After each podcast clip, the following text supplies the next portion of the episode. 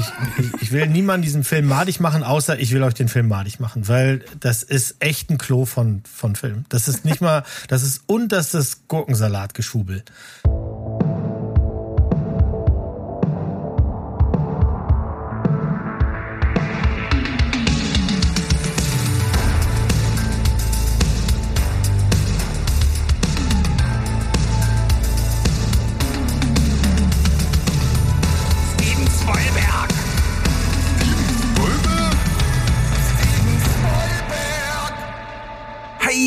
Welt da draußen. Wir sind zurück. Steven Spielberg im Jahr 2024, die erste, ja, reguläre Folge kann man sagen, denn wir konnten uns nichts auf was Spezielles und einen Soft-Einstieg einigen, deswegen einfach hier normale Folge mit allen Vieren dafür und das ist eine wunderschöne Sache. Da kann ich gleich Sandro, Mo und Steven hier begrüßen an meiner Seite im neuen Jahr und wir haben uns ein bisschen was vorgenommen und haben heute, wie, um Mo zu zitieren, folgenmäßig einen absoluten Gurkensalat. Ja, wir müssen ja so ein bisschen die, die Feiertagsüberreste aufräumen. Und wie man ja weiß, ne, zwischen diesen ganzen Sachen, die man halt jedes Jahr guckt, äh, das sind natürlich meistens Highlights, aber zwischendurch läuft auch viel mieser Scheiß. Ob freiwillig oder unfreiwillig, werden wir jetzt wahrscheinlich auseinanderdröseln. Ja, entweder das oder auf der anderen Seite ist es ja auch so, dass wir eine grandiose äh, Folge gemacht haben zu den besten Filmen des Jahres. Und davon hat ja nicht jeder jeden davon uns gesehen. Und da holt man ja dann doch manchmal ganz schnell noch was nach. Und äh, um dann auch sagen zu können, ja, habe ich jetzt auch geschaut und dann kann ich auch sagen, wirklich so geil oder nicht ganz so oder irgendwas anderes dazwischen. Das, das wird, bleibt rauszufinden. Na, lass uns das doch gleich mal mit dem Lehrerzimmer rausfinden, lieber Berg. Das, das, das Ja, war doch das deine, deine Überleitung, die du uns hier zaunsfallmäßig ins Gesicht schmeißen wolltest, oder? Ja, irgendwie dachte ich mir, es ist vielleicht doch jetzt irgendwie schon zu schnell, aber wir haben ja auch einiges vor und deswegen hast du vollkommen recht, nutzen wir das Sprungbrett einfach direkt in die Folge.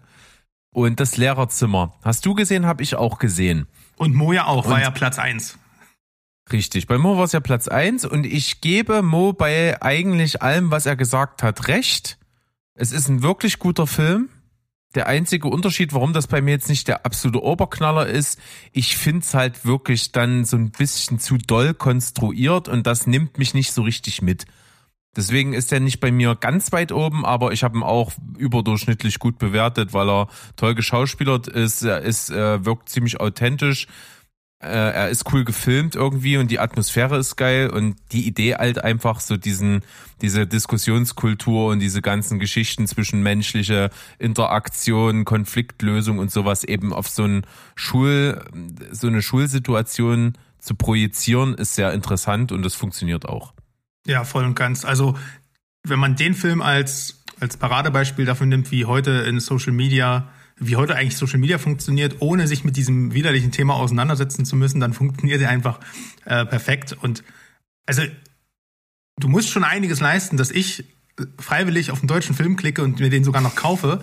Das hast du geschafft, Mo. Ich fand den sehr gut. Das Einzige, wo ich nicht, was ich nicht unterschreibe, oder vielleicht, vielleicht muss ich es nicht, auch nicht unterschreiben, vielleicht siehst du es ja ähnlich, ich fand das Ende ziemlich doof. Weil das wird, Ja. da wird sehr, sehr viel geopfert für, ich will jetzt nicht sagen ein klamaukiges Statement, aber es ist auf jeden Fall ein Statement und es bleibt auch relativ ungelöst dann letztendlich. Und ich, ähm, ich, also ich war wirklich so gut unterhalten, dass ich mir eher noch eine halbe Stunde Storytelling in dieser Situation gewünscht hätte, als so aus dem Film rausgeschmissen zu werden, nur damit ich, naja, dann dieses, dieses Gefühl bekomme, was der Film mir am Ende vermitteln will. Das fand ich ein bisschen schade. Ähm, bis dahin fand ich ihn wirklich äh, ziemlich, ziemlich unterhaltsam. Das ist ein Film, den sollte man an Schulen zeigen, finde ich. Das war jetzt die, äh, der Triggerknopf, der ganz große für Dr. Stivovic, ne, der jetzt die 99 Cent Aktion wahrscheinlich schon verpasst hat. Sicherlich, sicherlich. Selbst die würde er nicht mitnehmen. Ja, ja, ja. Aber ich gebe dir recht, also am Ende, das ist auch so, das ist tatsächlich der Teil, wo man da sitzen kann und denkt sich so, ah, oh, oh, oh.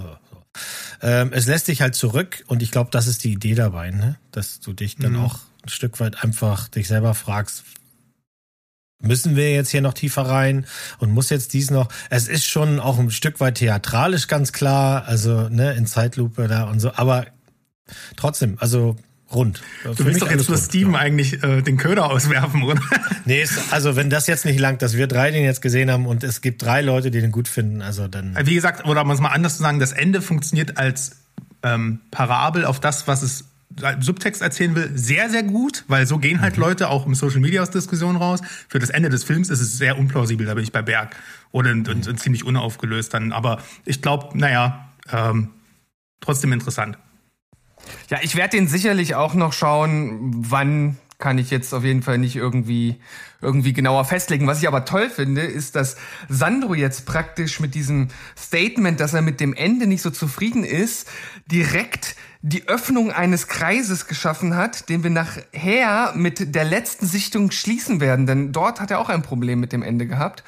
Und ähm, das ist das, das, das, das ich oh, finde es gut. Wenn ne? das wenn nur das Ende gewesen wäre, mein Freund. Aber das Ende hat dem Ganzen noch die Krone aufgesetzt. Sagen wir das, so. war, das war zumindest ja das, was du mir gegenüber hast äh, ja, verlauten ja, ja. lassen. Deswegen konnte ich den Rest ja bis jetzt noch nicht einschätzen. Ähm, ja, Guter Clickbait, Steven. Guter Clickbait, vielleicht, vielleicht kann ja der, der, der Mo mit seinem, mit seinem nächsten Titel schon mal, schon mal sagen, um, um, um, nee, das ist eine schlechte Überleitung, aber irgendwas mit wer, ne? Wer es eigentlich ist, ja, genau. Wer, wer es eigentlich ist, aber das hat jetzt überhaupt gar keinen Sinn ergeben. Aber Mo, erzähl mal, du. wow. Ja, ich, ich lenk mal schnell ab. Freunde, wir sind ja alle, soweit ich weiß zumindest, äh, äh, keine Huraner. Ne? Also keiner von uns guckt sehr regelmäßig äh, Doctor Who. Dann bin ich's schon am ehesten. Aber ich finde, wenn der, wenn die Geschichte 60 Jahre alt wird, ähm, dann ist das schon was Besonderes. Also Doctor Who ist die am längsten laufende BBC-Serie, läuft tatsächlich seit 60 Jahren. So lange schon, dass es die ersten Folgen gar nicht mehr gibt. Die sind nämlich, damals hat man noch Geld sparen müssen, sind die einfach übergetaped worden nach ein paar Jahren. Die sind also verschwunden für immer, was natürlich sehr tragisch ist. Ähm, und weil er jetzt 60 geworden ist, gab es ein großes Special oder besser gesagt gleich drei davon zur Weihnachtszeit auf Disney zu sehen ähm, jeweils ein Stunden-Special. Und der große Clou war ja schon, als der letzte Doktor, äh, äh, Judy Whittaker, äh, Whittaker war das, der 13., die 13. Doktorandin, wie auch immer, ähm, die am Ende einer Staffel oder am Ende einer Schaffensperiode regeneriert sich ja immer der Doktor. Ich weiß nicht, ob euch das bekannt ist. Ähm, da gibt's also immer in der letzten Folge, in der letzten Szene ist es so, dass der Doktor im Grunde dann nicht stirbt, sondern verblasst und regeneriert und dann erscheint der neue Doktor, so dass du, wenn du ein Fan bist der Serie, am Ende immer weißt, wer wird dich die nächste Staffel begleiten. Ist eigentlich ein ganz netter Gag, kommt immer gut an. Und hier war halt das große Ding, nachdem Judy Whittaker durfte nur eine Staffel machen, meines Wissens, ähm, verblasste, kam ein sehr bekanntes Gesicht zurück, nämlich David Tennant. Und das war schon mal ein Doktor, nämlich der zehnte. Und David Tennant zusammen mit äh, Donna Noble waren damals das beliebteste Duo tatsächlich. Äh, höchste Einschaltquoten und es gab ein ganz dramatisches Ende. Und das ist jetzt hier quasi sowas wie, wie der Steven das gerade gesagt hat, das Schließen eines Kreises, denn in diesen drei Specials geht es um Donna, den zehnten Doktor, der auch nicht versteht, warum er zurückkommt. Also das ist so, dem Doktor ist schon bewusst, dass er jemand anders dann ist oder anders aussieht jedes Mal und er ist selber verwirrt darüber, dass er quasi in nochmal wiederkommt. ist ganz spannend gemacht, ganz schön gemacht. Doctor Who ist Science Fiction äh, für die ganze Familie. Da sind jetzt keine Mega-Effekte oder sowas. Ähm, da muss man sich jetzt hier nicht irgendwie, es ist auch nicht gruselig. Es gibt Neil Patrick Harris, der spielt den Toymaker hier mit einem sehr seltsamen Akzent. Also wenn ihr das mal guckt, auf, äh, sagt mir mal, ob der versucht, ein Deutscher zu sein, weil er sagt immer sehr gerne ja, ja, aber das heißt ja nichts. Ne? Äh, ganz witzig gemacht. Es gibt drei Specials. Am Ende vom dritten Special, wie sich das gehört, äh, sehen wir natürlich dann auch wieder den neuen Doktor, der uns dann in den nächsten Staffeln da begleitet. Insofern, wer hier ein Herz hat für Doctor Who, drei Stunden lang auf Disney Plus kann man durchaus machen. Haben wir ganz gerne geguckt. Weil du ja gefragt hast, ob irgendjemand hier sonst noch eine Verbindung zu Dr. Who hat. Ich habe es zumindest mal probiert, denn ich hatte ja auch mitbekommen, dass, was der David Tennant ja auch gerade genannt hat, ja dort jetzt auch äh, eine Rolle mitgespielt und irgendwie hat mich das interessiert, weil ja auch gesagt wurde, dass er so mit einer der Besten sein soll. Ich habe dann aber den Fehler gemacht und habe dann halt sozusagen bei dieser bei dieser Neuauflage mit äh, wie heißt er Eccleston mhm. angefangen und mhm. ich und ich fand das halt super trashig und das hat mich halt so gar nicht abgeholt. Also ich, mhm. ich fand es wirklich ziemlich unterirdisch, muss ich sagen. Und wenn man da halt irgendwie nicht drin steckt und irgendwie so mittendrin einsteigt und sieht diese Folge, dann muss man exakt für das, was man dort geboten hat, ein Fable haben, ansonsten funktioniert es nicht und das hatte ich nicht. Das ist so. Also alles, was du an Science Fiction siehst, an Monstern und irgendwas, hat einen Trash-Faktor, weil es super billig gemacht wurde. Das ist aber schon immer so gewesen. Und das ist so, du musst den Fable dafür haben, dir das am, im Vorabendprogramm da mit einer Tasse Tee anzugucken. Und wenn du das nicht kannst, dann werden auch die späteren nicht funktionieren. Die Effekte werden nicht viel, viel besser. Aber die Das haben Story wir immer für gemacht. Das bleibt für. Was Ja. bei uns das Großstadtrevier und der Alte, das ist für. England dann äh, ja, Dr. ja, Who. ja. Aber es gibt auf jeden Fall die, die Staffel tatsächlich mit David Tennant und die von Matt Smith. Kann ich echt, die sind wirklich tolle. Tolle Storylines. Macht schon Spaß. Ich habe mir jetzt während eures, eu- eurer Diskussion kurz, also ich habe mir die ganze Zeit Bergs Gesicht angeschaut während der Ausführung. Das war irgendwas zwischen Gähnen, Leiden, Schlafen oder Lachen. ähm, und ja, äh, das, mir geht's leider genauso. Das ist eigentlich schade, weil ich stehe auf Sci-Fi Trash, aber ich glaube, das, das in Kombination mit diesem Riesenberg und ähm, Wie damit meine ich Riesenberg? diesmal, diesmal nicht. Scheiße. Sieben kannst du bitte weitermachen. Oh Gott. Ja, ich, ich, ich übernehme gerne, denn äh, ich habe hier was, was ich super schnell abhandeln kann. Und zwar, äh, ich glaube, wir haben schon dreimal oder so separat drüber gesprochen. Ich habe jetzt auch Renfield gesehen und kann einfach nur sagen, dass Nicholas Holt als, als Diener in Co-Abhängigkeit von ähm, Dracula, gespielt von äh, Nicolas Cage, dass das kurzweilig ist. Ähm, ist jetzt für mich ein okayer Film gewesen, nicht mehr und nicht weniger. Nicolas Cage macht sein, sein, sein äh, schon klassisches Overacting, das wieder Spaß macht. Nicholas Holt spielt das auch solide runter. Und ich sag mal, dieser, dieser Subtext, der, der mit, also mitschwingt, ist gut. Das ist ja schon, schon sehr äh, deutlich, dass es halt generell um auch so um Co-Abhängigkeiten geht, die man durchaus auch abseits von Dracula und seinem Gehilfen in anderen Bereichen äh, sehen kann, ohne dass es jetzt irgendwie zu tiefgründig wird. Und es ist heftig, auch teil, also da äh, splattert gut. Und ja, kurzweilig, spaßig, schnell rein, schnell raus, mehr Für mich. Hätten sie auch mehr vermarkten sollen, den Splatter. Ich glaube, das hätte ein paar Leute noch angelockt. Dass der so brutal ist, hätte ich nicht gedacht. Mehr Splatter, Also- weniger Aquafina, Meisterwerk. Ey, also G Gedärme, abgerissene Gesichter, abgeschnittene Arme, also da ist ordentlich was drin. Auf jeden Fall. Aber was, was ist bei dir der spanische Drilling? Das wäre jetzt noch interessant. Ach, ich habe ja noch direkt einen, ja. Äh, Oh, Surprise! Su- Surprise. Ähm, Originaltitel Triada, äh, kann man jetzt schon ein bisschen äh, ableiten von, dass es eine spanische Serie ist. Äh, läuft auf Netflix und ähm, ist eine solide Krimiserie, bei der es äh, um ein Drillingspärchen geht.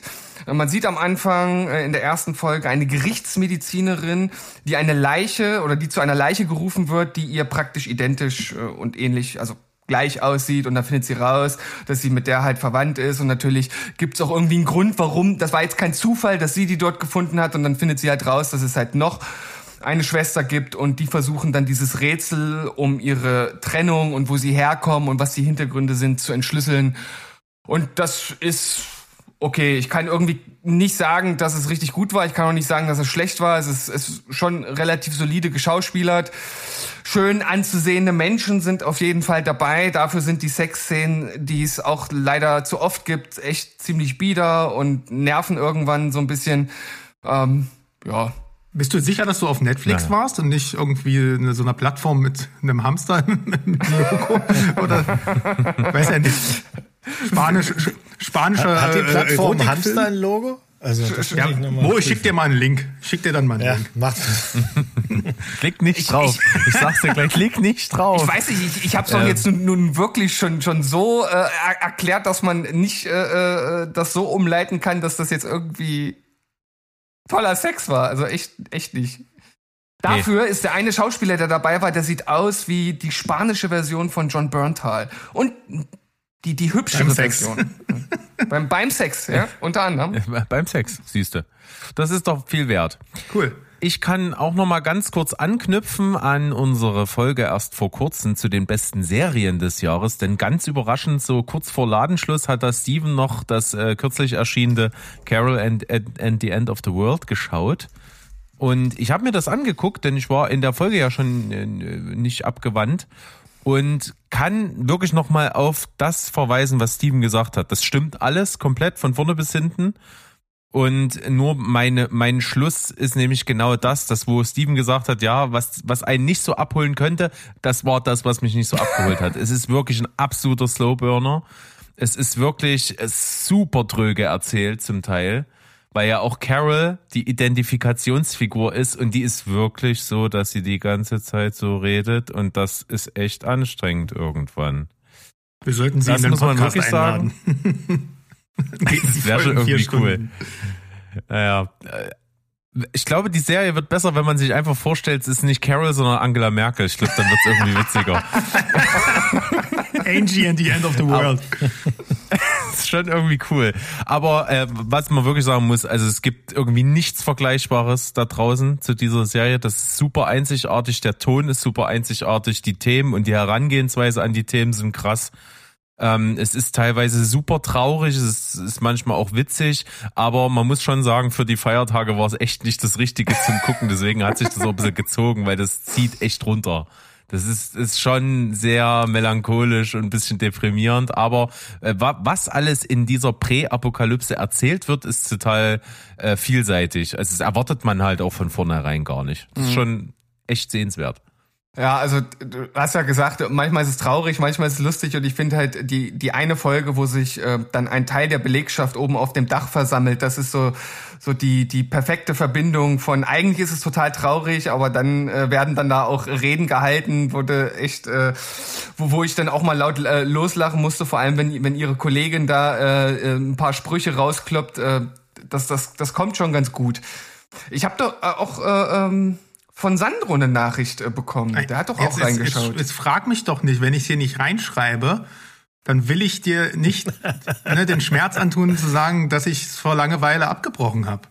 Ja, na gut, äh, dann äh, wiederholst du oder dann best du bestätigst ja das, was Berg gesagt hat. Also wenn man halt auf das, das, das Slow-Geburne nicht steht, dann Alter, ich guck mir Copenhagen Cowboy äh, in einem Rutsch an. Also an Slowburn liegt's nicht. Ähm, es ist einfach, wie gesagt, ich habe nicht, bin nicht, ich bin nicht, ich fahre nur ganz, ganz selten an Animationstrain mit.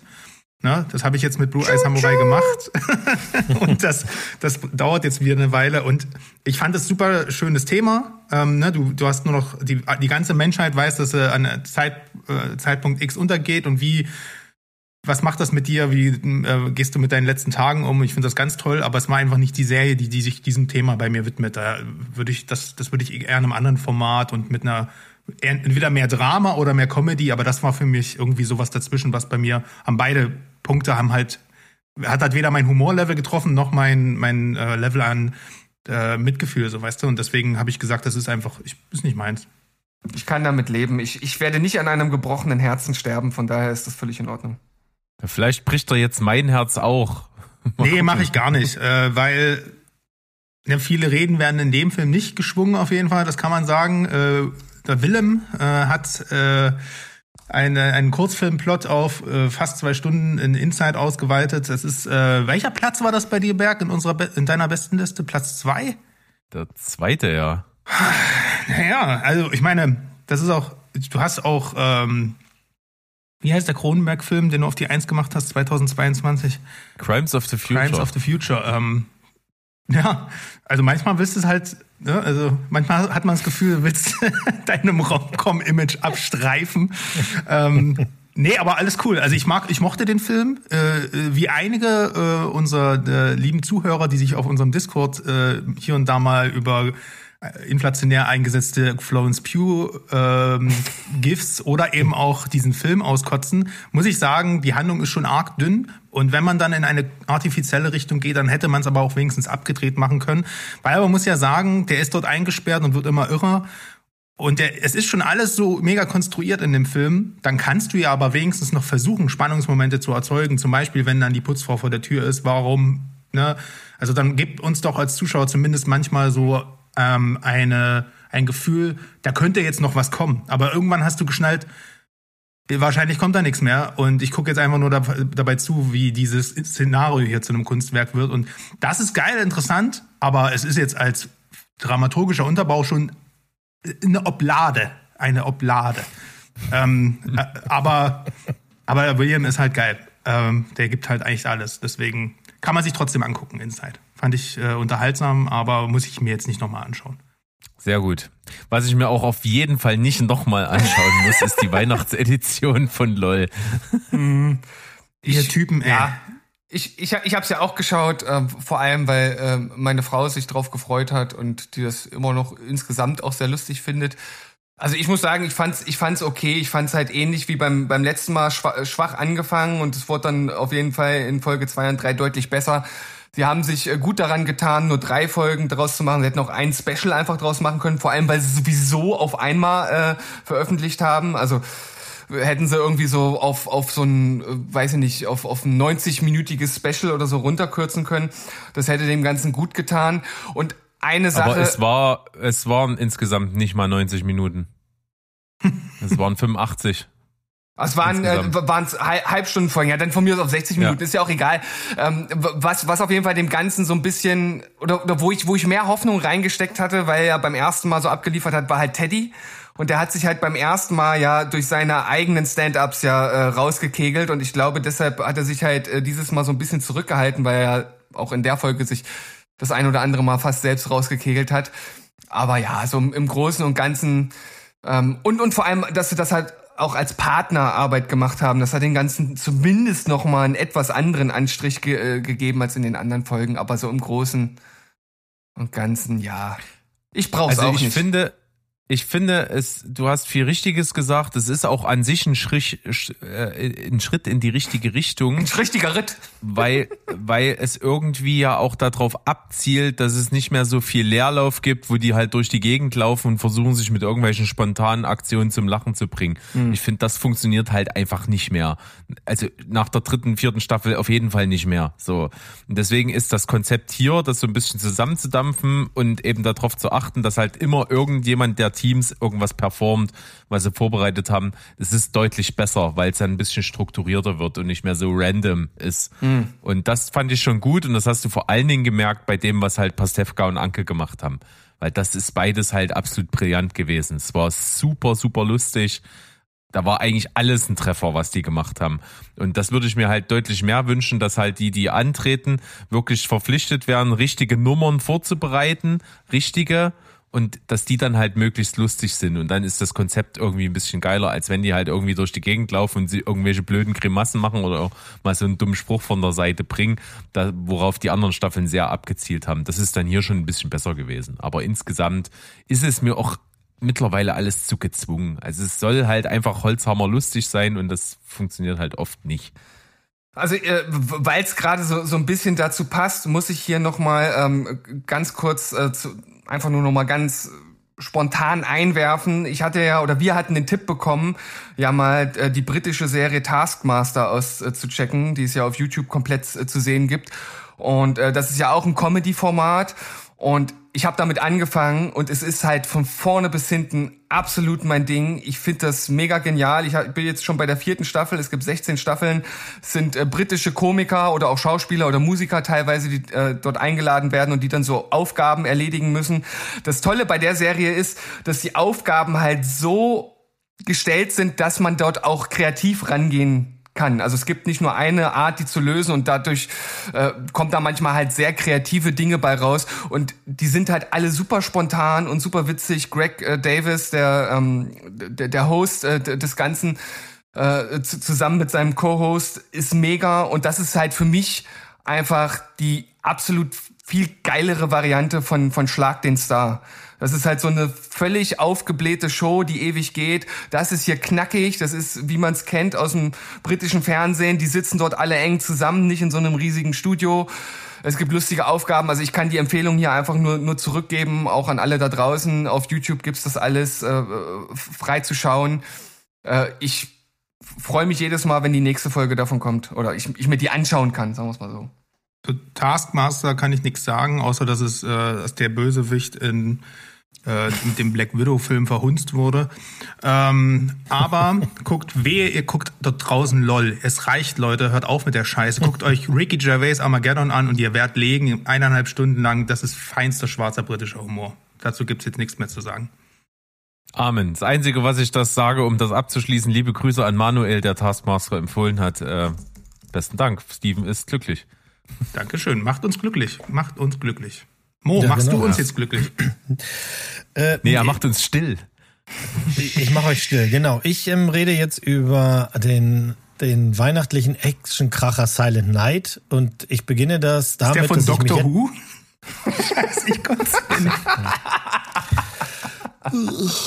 Ja, der ist von, tatsächlich von Dr. Äh, John Who.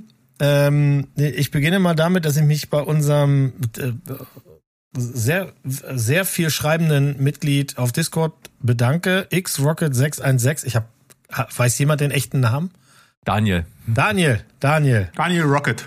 Daniel hat gesagt, meine Ansprüche, Ansprüche wurden in vollem Umfang befriedigt. Meine leider nicht. Ich, ich, ich will niemanden diesen Film madig machen, außer ich will euch den Film madig machen, weil das ist echt ein Klo von, von Film. Das ist nicht mal, das ist unterstes Gurkensalatgeschubel.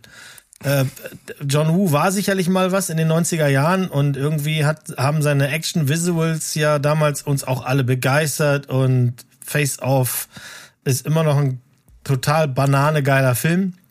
Aber du kannst nicht 20 Jahre wegbleiben und dann kommst du wieder und dann versuchst du genau dasselbe nochmal zu machen mit diesen ganzen unnötigen Zeitlupen-Shots.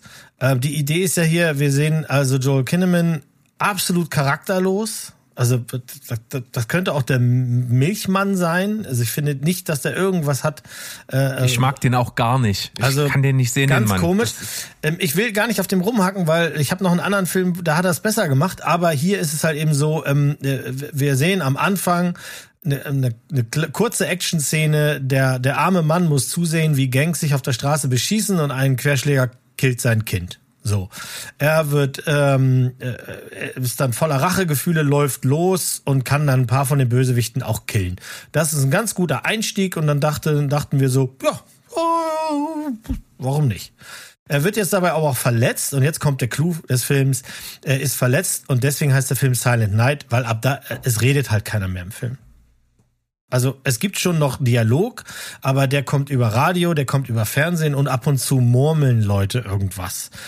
Das hat alles nichts mit der Story zu tun. Das ist so, also das ist irgendwie so ein bisschen unausgegoren. Entweder machst du einen Stummfilm oder lässt es bleiben. Aber das ist irgendwie so. Er kann halt nicht reden, weil er am Hals verletzt ist und äh, deswegen macht er dann so wirklich so so eine Mimikgeräusche und wir sollen anhand seiner Mimik eben lesen, ist er emotional jetzt gerade böse, traurig, was auch immer.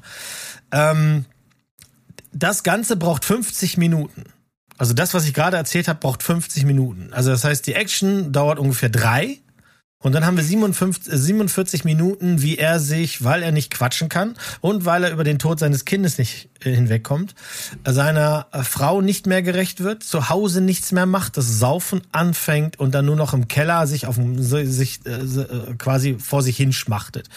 So lange, bis seine Frau sagt, Junge, ich pack die Koffer, ich bin weg. Und dann realisiert er plötzlich, so kann es nicht bleiben, nimmt sich einen Kalender und schreibt sich auf, dass er ein Jahr später, also am Todestag seines Kindes, alle umbringen wird. Und dann kommt so eine kleine Musikmontage, so, ja, die wir dann so äh, eigentlich immer gut finden. So, jetzt trainiert er ein bisschen und so. Ähm, aber da ist alles schon zu spät. Ich meine, wir sind dann wirklich nach einer Stunde. Nach einer Stunde. Und dann kommt Action. Und jetzt ist ja immer die große Frage bei John Woo, kann er denn noch Action? Kann er noch? Und irgendwie kann er das auch nicht mehr. Weil immer dann, wenn es plötzlich in diesem Film losgeht, geht er auf die Bremse, weil uns der Protagonist dann nochmal wieder zeigen muss, wie schlimm er in seinem Hamsterrad von Trauer gefangen ist. Also ihr müsst euch vorstellen, ihr, äh, ne, da ist gerade richtig Action, da läuft einer auf der Straße, läuft irgendwo hinterher, Schießerei, Schießerei und dann ist einmal wieder sechs Minuten Pause, um uns nochmal zu vergewissern, ihr wisst schon noch, dass der Mann schon kaputt ist. Also die Choreo ist absolut lahm. Ähm, sie ist auch total unglaubwürdig. Also hier werden die Gangster reihenweise angeschossen und erstochen und die stehen einfach wieder auf und laufen weiter. Und das ist eben nicht wie bei John Wick, dass man uns vorher eingeprügelt hat, ey, die haben alle Kevlar-Klamotten, deswegen ist das okay. Die haben hier keine Kevlar-Klamotten, die haben Hoodies und so ein Shit. Also das ist überhaupt nicht okay. Es ist langweilig. Wie gesagt, und der, der gute Joel Kinnaman hat versucht, das ist auch ein schöner Lacher, er wollte hier Method Acting machen. Er wollte also zu dem Dreh nicht mehr reden, um in diese ne, um in diesen Vibe reinzukommen, hat er exakt einen Tag ausgehalten. Also so viel zu seinem, zu seinem Anspruch hier. Ähm, er, er sieht wirklich aus wie ein Idiot mit seinem fusseligen, komischen Bart, der kann sich keinen wachsen lassen, dann lass es doch bitte, wirklich. Hat ständig diesen bescheuerten Weihnachtspullover an. Es gibt einen ganz großen Verbrecher und der wird wieder dargestellt wie, im Grunde ist das, äh, ja, der verlorene Brüder, der verlorene Bruder von, ähm, äh, von Nick Cage aus Face Off. Also der wird genauso stilisiert. Also der lebt in einer großen Halle, über äh, eine Milliarde Kerzen sind da ständig an, es läuft wahnsinnig laute Disco-Musik und dann tanzt er mit seiner Liebsten und nimmt nebenbei Koks. Also wir sollen denken, das ist so der Ü Überbösewicht, aber der tut ja gar nichts, sondern seine Handlanger haben ja die ganze Zeit gemacht. Ähm, ich hatte eigentlich gehofft, das ist ein spannender, actiongeladener Gangsterfilm. Ich fand den echt unterirdisch anzusehen. Ich weiß nicht genau, Daniel, was du erwartest, hast offensichtlich nicht viel. Das hast du bekommen. Ich, wenn du Spaß damit hattest, ist das fein für mich. Ich werde den nie wiedersehen. Und John Woo war 20 Jahre nicht, also war weg auf dem amerikanischen Markt weg. Ja, ich habe seine China-Filme nicht gesehen. Ja, ich weiß, aber wegen mir kann der auch echt wegbleiben. Also, das ist nichts mehr. Boah. Gut. Ich war schon von dem Trailer absolut abgetürnt und ich fühle mich darin bestätigt. Also ich hatte zumindest die, die Hoffnung, dass, dass John Woo vielleicht zu alter Stärke zurückfindet äh, und fand den Trailer jetzt ja, ich konnte da nicht so viel rauslesen. Halt, also hätte halt ein geiler Film werden können, hätte halt auch ein absolutes Klo sein können. Und Mo hat mich jetzt schon ein bisschen überzeugt, da vielleicht doch eher so einen kleinen Bogen drum zu machen, muss ich schon sagen, weil wie ihr ja alle wisst, ne, Mo ist ja mein persönlicher ähm, oh. Filmempfehlungsalgorithmus, von daher glaube ich ihm alles, ich hänge an seinen Lippen. Du, ja, und ihr wisst ja, dass Paula ein Riesenfan ist von Actionfilmen, da braucht es eigentlich nicht viel. Und es hat hier nicht, es war zu oft die Bremse. Ich kann mir schon gut vorstellen, wenn man dem noch mal eine halbe Stunde wegschneidet, dass das dann ein schöner Kurzfilm ist. Steven, bevor du dich an das Ding hier wagst, guckst du dir jetzt erstmal schön John Wick an und dann reden wir mal weiter, ne? Das so ist, sieht's nämlich aus. Oh, ja. Dann können wir, dann ja. hast du nämlich auch einen richtigen Vergleich. Ich habe auch irgendwie nur gehört, na, da hat er dieses, dieses Kugelballett, was John Woo eigentlich immer so abgefeuert hat, wofür er berühmt geworden ist, das gibt's gar nicht mehr so richtig. Äh, und er, das sieht jetzt eher so aus, als wie so eine schlechte Kopie von den Leuten, die es halt jetzt können. Chad Stahelski und David Leach und so, die halt jetzt die Actionkracher machen, die halt früher eigentlich mal von ihm kopiert haben. Aber ja. irgendwann ist halt auch mal vorbei, ne? Kann ja nicht jeder wie, wie George Miller mit 80 noch Actionfilme machen.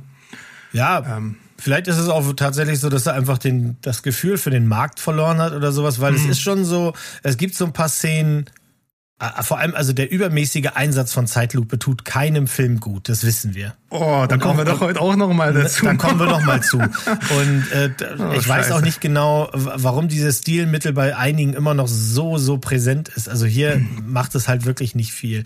Und ähm, wenn ich tatsächlich, wenn wenn ich losziehe und ich will alle killen, weil mein Kind draufgegangen ist. Also das Gefühl, das Sentiment kann ich total verstehen. Aber dann gebe ich auch echt einen Fick auf jeden, der mir in den Weg kommt.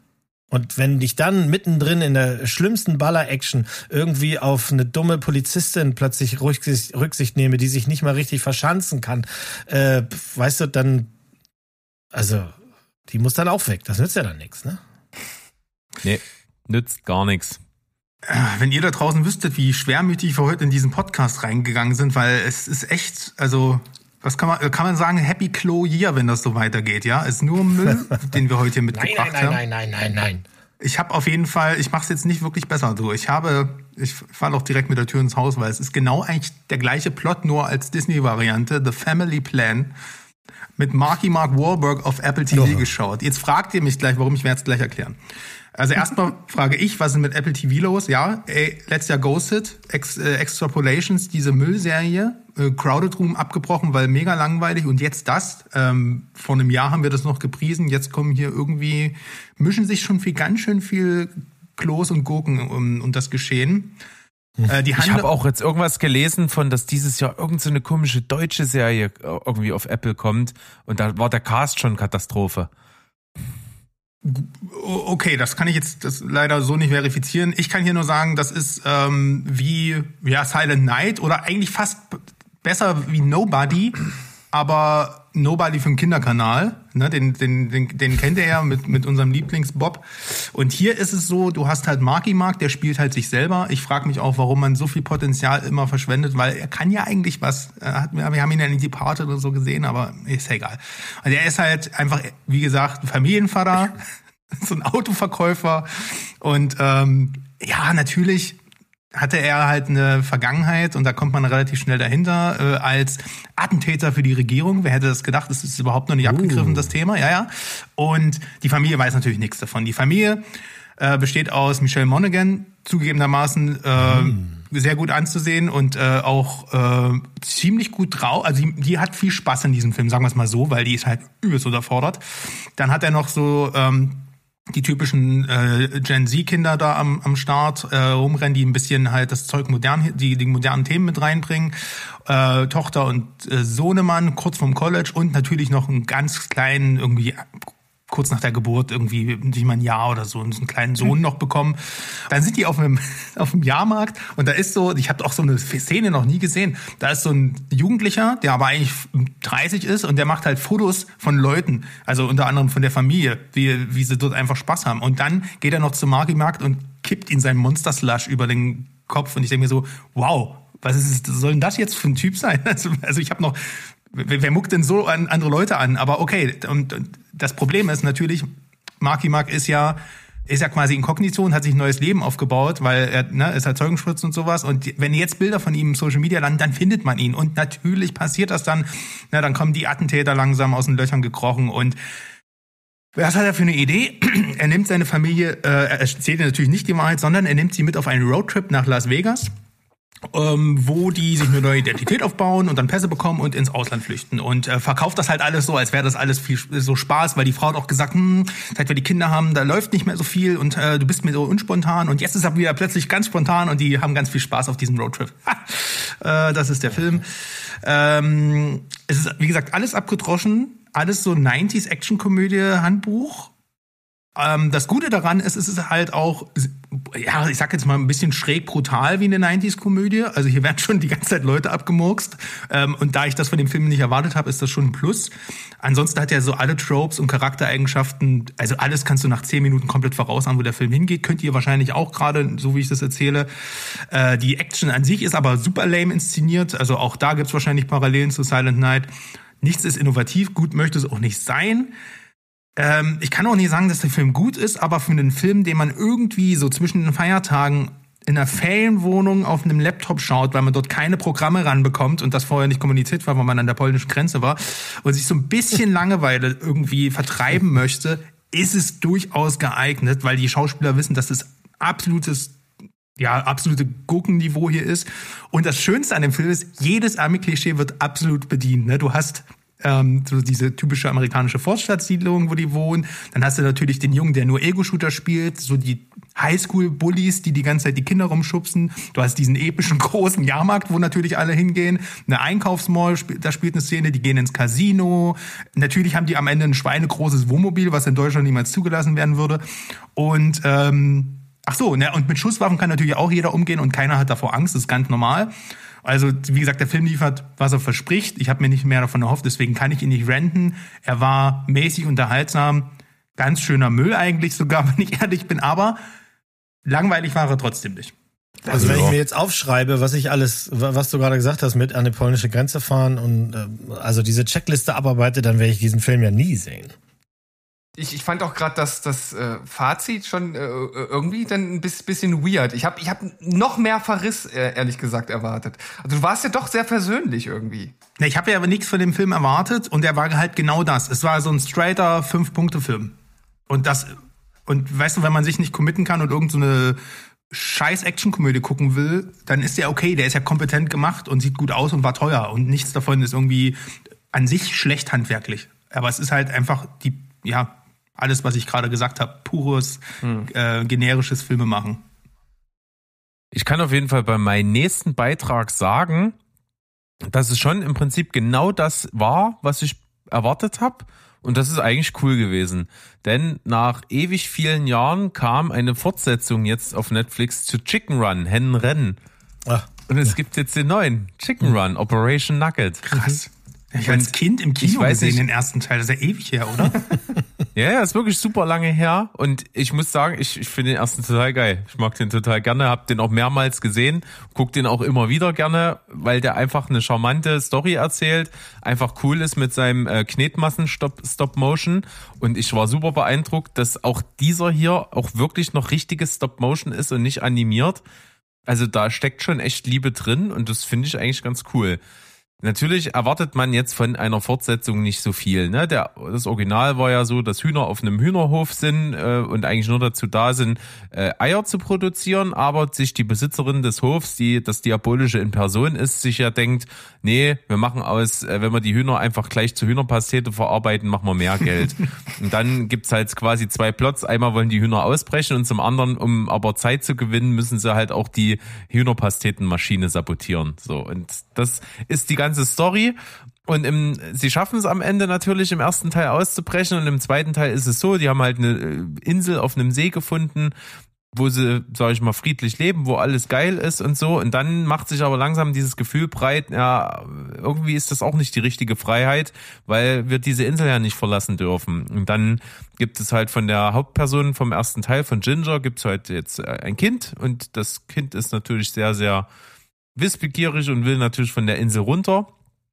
Und das passiert dann und die kommt dann äh, über Umwege auf so eine auf wieder so eine Hühnerfarm und dann sind natürlich alle Alarmglocken an und man denkt sich, oh, da geht's dann wahrscheinlich mit Karacho in den Tod, wir müssen die da retten und das ist der Film.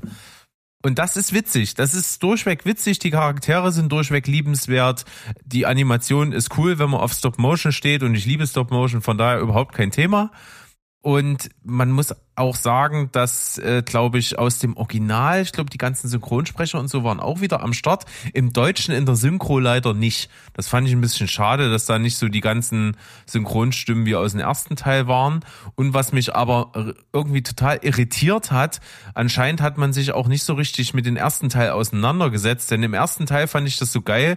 Im Deutschen hatte das eine Huhn so eine Catchphrase.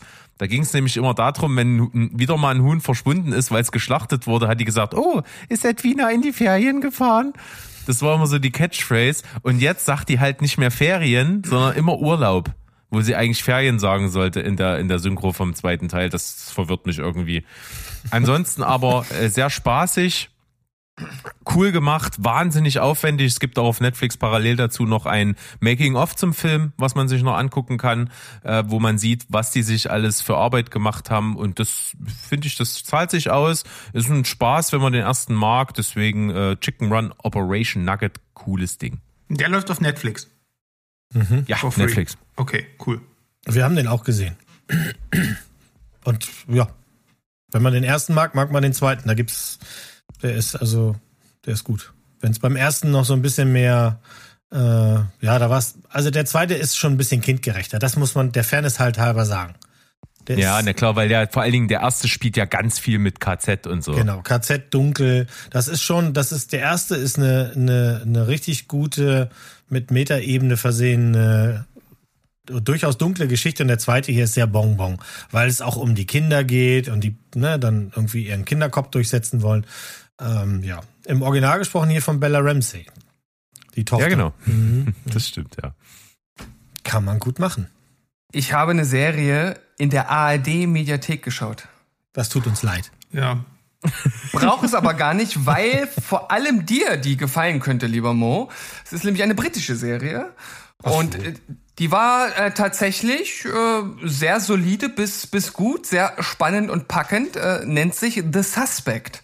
Und ich kann hier direkt mal vorwegschießen. Aiden Turner, der hier einen Psychologen spielt, ist absolut großartig in der Rolle. Also der hat das absolut perfekt gespielt. Ich, ich, ich mochte einfach äh, die, die Art und Weise, ähm, wie er das äh, gemacht hat. Und vor allem auch, äh, weil wir ihn vorhin schon genannt haben, äh, so wie er hier aussieht, könnte er auch der Bruder von David Tennant sein, was ihnen irgendwie noch zusätzlich so, so einen kleinen Charisma-Punkt gegeben hat.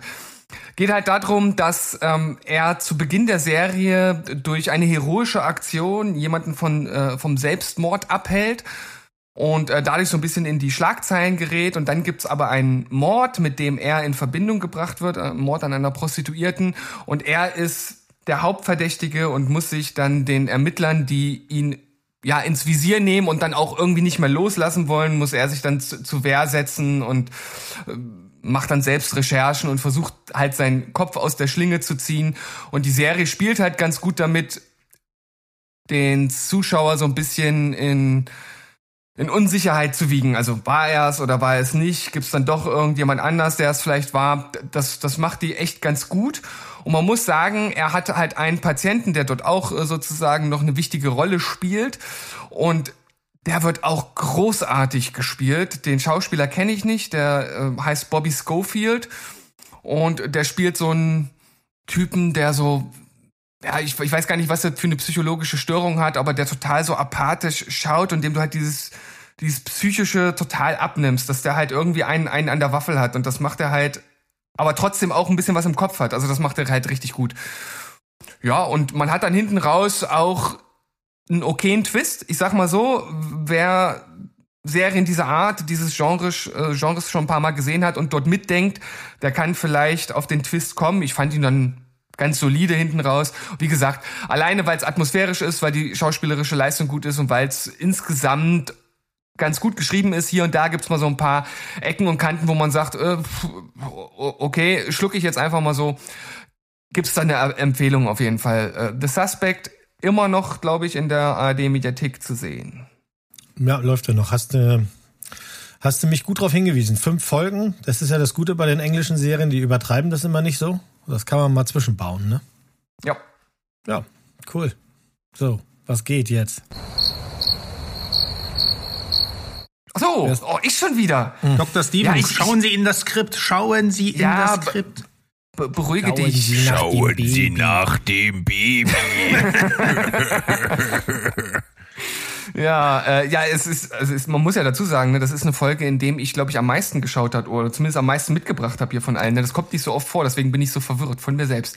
Äh, ja, der, der Film, der für große Verwirrung vor der Folge äh, ähm, verantwortlich war, denn ich, ich, ich, ich habe nur die Verklausulierung aufgeschrieben und wusste nicht mehr, wie der Film äh, tatsächlich hieß. Das war ein bisschen, bisschen schwierig, aber ich habe es herausgefunden. Es ist ein Netflix-Film ähm, aus einem Genre, das ich sehr mag. Es ist ein Whodunit-Film, ein spanischer, äh, mit Namen Tödliche Einladung.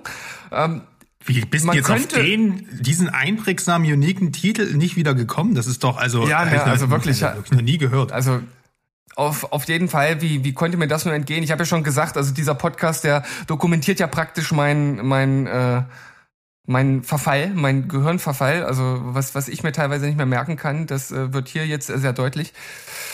Du kannst nur hoffen, dass Leute, die dich später mal einstellen wollen, hier nicht reinhören. Ja, das, das sowieso, das sollten die auf gar keinen Fall machen, weil dann bin ich überall direkt raus. Aber gut. Äh, tödliche Einladung. Ähm, ich habe es ja schon gesagt, letzten Endes ein Whodunit-Film, wie man ihn auch durchaus schon das ein oder andere Mal gesehen hat. Die Hauptdarstellerin heißt hier sogar noch, ja, so ein bisschen wahrscheinlich in äh, Anlehnung an Agatha Christie auch noch Agatha, hat einen Podcast mit ihrer äh, Freundin und die wird dann von ihrer Halbschwester eingeladen auf so ein Anwesen auf einer Insel und dort kündigt dann ihre Halbschwester an, mit den anderen eingeladenen Gästen draußen auf dem Meer auf einem Boot, dass ein Mord geschehen wird noch in dieser Nacht. Und dann sind natürlich alle total verwundert und dann am Ende ist sie selbst, also diese Halbschwester tot. Und die Agatha übernimmt dann als ähm, True Crime Po- Podcast Betreiberin die Aufklärungsarbeiten, weil ich weiß gar nicht mehr genau, irgendwas passiert da auch, dass die Polizei irgendwie nicht direkt kommen kann und dann fängt sie schon an, das Ganze irgendwie aufzuklären. Und das ist solide gemacht, sieht vor allem sehr schick aus, also es ist auf, auf jeden Fall modern gemacht. Und ich finde vor allem, und das ist das große Plus des Films, weil der Rest halt dann doch relativ generisch ist, ist die Hauptdarstellerin. Also die ist wirklich äußerst charmant und sympathisch, die hat mir sehr gefallen und ansonsten bietet es irgendwie typische Genrekost und wer auf Whodunit steht, der kann hier auf jeden Fall mal reinschauen. Tödliche Einladung äh, zu sehen auf Netflix. Das ist auf jeden Fall was, was man so zwischen den Jahren guckt, ne? Das ist perfekt eigentlich. Vollgefressen auf der Couch und dann sowas reinziehen sich. So, also Netflix ist ja schon mal richtig. Ich weiß nicht. Äh, Mo, soll ich oder soll ich kurz sagen? Du, ich, ich, also übernimm gerne erstmal das Ruder, weil du könntest vielleicht noch ein oder zwei Sachen sagen, die ich nicht sagen werde. Okay. Dann lasse ich den ganz, das ganz Schlimme weg. Ähm, wir haben Rebel Moon geschaut. Ich habe, im Gegensatz zu meinem liebenswerten Kollegen Mo, Zack Snyder bis hierhin sehr verteidigt. Was einfach daran liegt, du weißt halt bei diesem Menschen einfach, was du kriegst. Ne? Ähm, lass ihn bitte nie wieder ein Drehbuch schreiben. Lasst ihn, gebt ihm geile Comics in die Hand. Macht er gut. Ne? Wir lieben 300. Watchmen ist ein fantastischer Film, ist eine 10 von 10 für mich. Ähm, als er irgendwann mal seine Justice League machen konnte, hey, das ist geil gewesen. Ich, ich mochte seine Vision auf das DC-Universum. Why not? Ähm, das Ding hier, das neue Star Wars. Ja, klar, gucke ich mir das an. Geglaubt habe ich es von vornherein nicht so richtig und vor allem, weil man im Vorfeld gehört hat, auch das Ding wurde als, an Lucasfilm gepitcht als Star Wars Projekt, was unabhängig von der Skywalker Timeline und so spielt, wurde abgelehnt. Netflix hat ja sowieso einen Deal mit ihm am Laufen, seit er jetzt hier diese Zombie-Filme macht und angeblich na, war das auch zu düster und zu brutal und das passte nicht in die Star Wars-Welt. Ich so, oh, ein brutales Star Wars. Hm, komm, gib mir. Äh, ich, ich denke mal, der Film wurde eher abgelehnt, weil es den halt einfach schon gibt. Ähm, das ist nämlich eher das Problem. Wir haben hier eine Rebellin, äh, Cora, gespielt von Sophia Butella, die, die ja da ist. Also viel, als Schauspielern will ich das jetzt nicht unbedingt nennen. Äh, sie kann gut tanzen, guckt euch den Film Climax an. Äh, auf jeden Fall, sie ist da, sie ist eine Rebellin, ist dann auf einem fernen Mond abgestürzt, ist eine friedliche Bauernsiedlung. Und naja, es gibt sich halt zu dem einfachen Leben hin. Und eines Tages, als das düstere Imperium auf, äh, warte, ähm, nee, die heißen nicht so, aber es ist trotzdem das Imperium, die heißen bloß anders, äh, ankommt und sie nostalgisch in die Zwillingssonne von Tatooine, äh, nee, wie heißt der? Äh, Welt heißt der Planet hier, äh, schaut äh, und sich entscheiden muss, eine Rebellion aufzubauen. Scheiße. Äh, ich kann es nicht ernsthaft durchziehen. Also es ist eigentlich der Plot von Star Wars. Ähm, und die, die andere Hälfte ist glorreichen Sieben oder äh, Seven Samurai, je nachdem, was ihr da als, als äh, Schablone nehmen wollt. Und das war's. Mehr kann ich eigentlich zu dem Film nicht sagen, zur Handlung, weil der Rest ist eigentlich nur, du gehst von A nach B und holst dir einen Outlaw nacheinander und versuchst eine Rebellion auf die Beine zu stellen, die dann gegen die Bösen kämpft, die angeführt werden von Ed Screen, der zugegebenermaßen Spaß dabei hat, ein Nazi-Arschloch zu spielen. Es war sehr befremdlich, ihn mit Michael Huisman in einem, einer Szenerie die ganze Zeit zu sehen, weil da dachte ich mir als Game of Thrones-Fan, ey, das sind die beiden Dario Naharese, Könnt ihr euch mal ganz kurz was dazu sagen? Ja, aber das war so Meta. Ähm, Charlie Handam kommt noch vorbei und spielt natürlich einen Outlaw. Ansonsten Jimon Hunso heißt er, glaube ich. Ein guter Schauspieler, der immer mal. Hurenson wird er ausgesprochen. G Digimon Hurenson äh, heißt der Kollege, äh, ist auch am Start. Der hat, spielt immer wieder richtig gute Nebenrollen. Man vergisst es manchmal, aber äh, vor kurzem, vor ein, zwei Jahren, in Quiet Place 2 hat er, war ein Scene-Stealer für mich und der spielt immer mal wieder richtig gute Sachen. Alter, der sagt einen Satz in dem Film. Und der, das war's, glaube ich. Aber der ist natürlich der mächtige General Titus, ein legendärer Kommandant und dann sitzt er eigentlich nur da und säuft oder sorgt dafür, macht halt nichts und die gehen sofort in die Falle. Also der ist eigentlich eine Obernulpe als General. Ähm, ansonsten gibt's noch eine, eine äh, Samurai-Lady mit zwei Laserschwertern die ist ganz cool, aber macht eigentlich sonst auch nichts. Ähm, und das war's eigentlich. Ja, wie gesagt, und dann gibt's noch so ein paar Nebenfiguren. Und die Dialoge, die Figurenzeichnung und die, auch die Musik, das ist alles Müll. Ähm, ich mochte das Color Grading, also das sind so Sachen, für die ich mich noch erfreuen kann, weil du merkst dann schon noch, das ist Zack Snyders Handschrift, das Creature Design, also nicht Masken unbedingt, aber wenn du halt mal Aliens siehst, sind die schon cool gemacht. Vor allem, wenn es auch in die Fantasy-Richtung geht, kommt halt sowas wie ein Greif vor oder so ein Tentakelmonster und sowas, wo ich mir denke, oh, da, da wäre doch was möglich gewesen. Vor allem, weil hier auch die Bad Guys, die haben so, ein, so eine afrikanische Sprache, haben aber römische Namen und dann aber auch so Nazi, also die werden versucht, äh, wir werden schon hier und da mal versucht, ein paar coole Sachen aufeinander zu schmeißen, die nicht neu sind, aber vielleicht was Neues hätten kreieren können. Und ich mochte an sich ja auch diesen Vibe und den Look, den der Film hat, weil auch so die ersten 15, 20 Minuten ging der Film eigentlich schon ganz okay los. Also du hattest irgendwie das Gefühl von so einer gritty Welt. Also es ist zwar B-Movie-mäßig gewesen, aber es war halt alles sehr, sehr dreckig und, und so westernmäßig eigentlich auch. Problem ist nur, bis hierhin ist ja alles okay, aber du, äh, Zack Snyder hatte immer CGI, was er gut in Szene setzen konnte, und Action. CGI ist grausam in dem Film. die Welten und Raumschiffe vor allem furchtbar. Niemals gehst du, du gehst halt als Zuschauer irgendwie nie davon aus, dass hier irgendeine Location also dass hier irgendwas on Location entstanden wäre. Alles ist super künstlich und klein und die räumliche Tiefe fehlt halt auch total und die Schauplätze sind halt einfach leer oder oder trist. Und das Allerschlimmste ist halt wirklich, wenn ich mir die Action in, von also überlegt mal die Warehouse Fight Szene in Batman wie Superman ist eine der geilsten Batman Kampfszenen, die es gibt in der Filmgeschichte. Das ist so geil choreografiert. Der Mann kann das doch. Die Action hier ist super langweilig und handsam und Natürlich auch geschnitten, weil es soll ja noch einen neuen Cut irgendwie geben, der dann irgendwie wieder sechs Stunden geht oder sowas. Aber wozu dann diesen Film hier rausbringen, wenn das nicht die Vision ist, die eigentlich Zack Snyder umsetzen wollte? Wirklich, wirklich schade und ich würde jetzt eigentlich noch trauriger sein können und noch in die Randzone gehen können, aber Mo, das lasse ich dich mal machen. Ich bin fertig mit der Nummer. Ja, schauen wir mal. Ähm, also eins will ich ganz klar sagen, weil du warst so auch so ein bisschen du warst gerade noch recht nett, was die Optik zum Teil angeht und sowas. Du, du pickst dir halt, du, du willst immer noch, du hast diesen Strohhalm noch in der Hand. Hm, ja, ich versuche. Ich will mal ganz klar sagen, das mag an einigen Stellen aussehen wie ein guter Film, ist aber keiner. Also stell dir vor, du, du bist pubertär und hast zum ersten Mal alle Actionfilme, die es gibt, die dieses Seven Samurai abarbeiten. Also angefangen mit den Klassikern, Dirty Dozen und, und wirklich die glorreichen Sieben, aber Star Wars auch klar, natürlich und sowas. Und dann gibt dir einer 100 Millionen und sagt, mach doch, mach, hier, mach, wir haben Zeit, du, wie hast du, sechs Stunden brauchst du, ja, kriegst du sechs Stunden, ist kein Problem, mach. Also unterirdisches Schauspiel, ich weiß nicht, wie man der Frau eine Hauptrolle geben kann. Wirklich nie. Ist mir absolut ein Rätsel.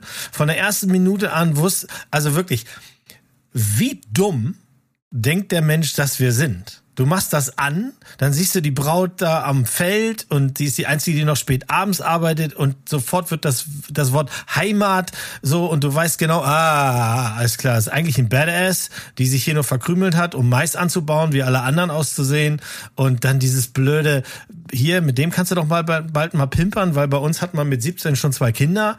Äh, und dann müssen natürlich die Bösewichte kommen. Zugegeben, das erste Landen der Bösewichte ist cool gemacht. Er, er, also, wenn ich einen hier loben möchte, dann ist es der Bösewicht. Und das ist schon schlimm, weil das ist ein absolutes Abziehbild von jedem Bösewicht, den wir so kennen. Vor allem, wenn der in eine Position gebracht wird, dass er erst total lieb ist und nett und auf dich zukommt und sagt, ah ja, hm, ich habe natürlich Verständnis dafür, nur um eine Sekunde später zu sagen, und jetzt reiße ich euch allen den Kopf ab und scheiße in euren Hals. Ähm, optisch würde ich das Ganze tatsächlich als beleidigend bezeichnen weil wie du schon gesagt hast, hier ist nicht mal nicht mal ein bisschen Rasen ist echt oder Sand. Das ist alles CGI. Die, das, das haben die in seiner Garage gedreht. Die ist wahrscheinlich so groß wegen dem ganzen Geld. Und nochmal zurückkommt auf den Film von vorhin. Was ist los mit dieser Zeitlupe? Was soll das? So viel Zeitlupe ist nicht gesund. Das ist äh, absolut unnötig. Ich verstehe, dass man das sehen will. Die Kugeln fliegen links und rechts oder irgendwie, da gibt's diesen einen Powerstrahl.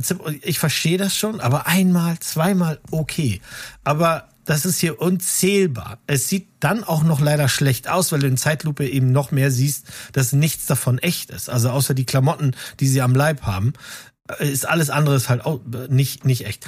Und nochmal ganz schlimm, um auf die Dummheit nochmal zurückzukommen.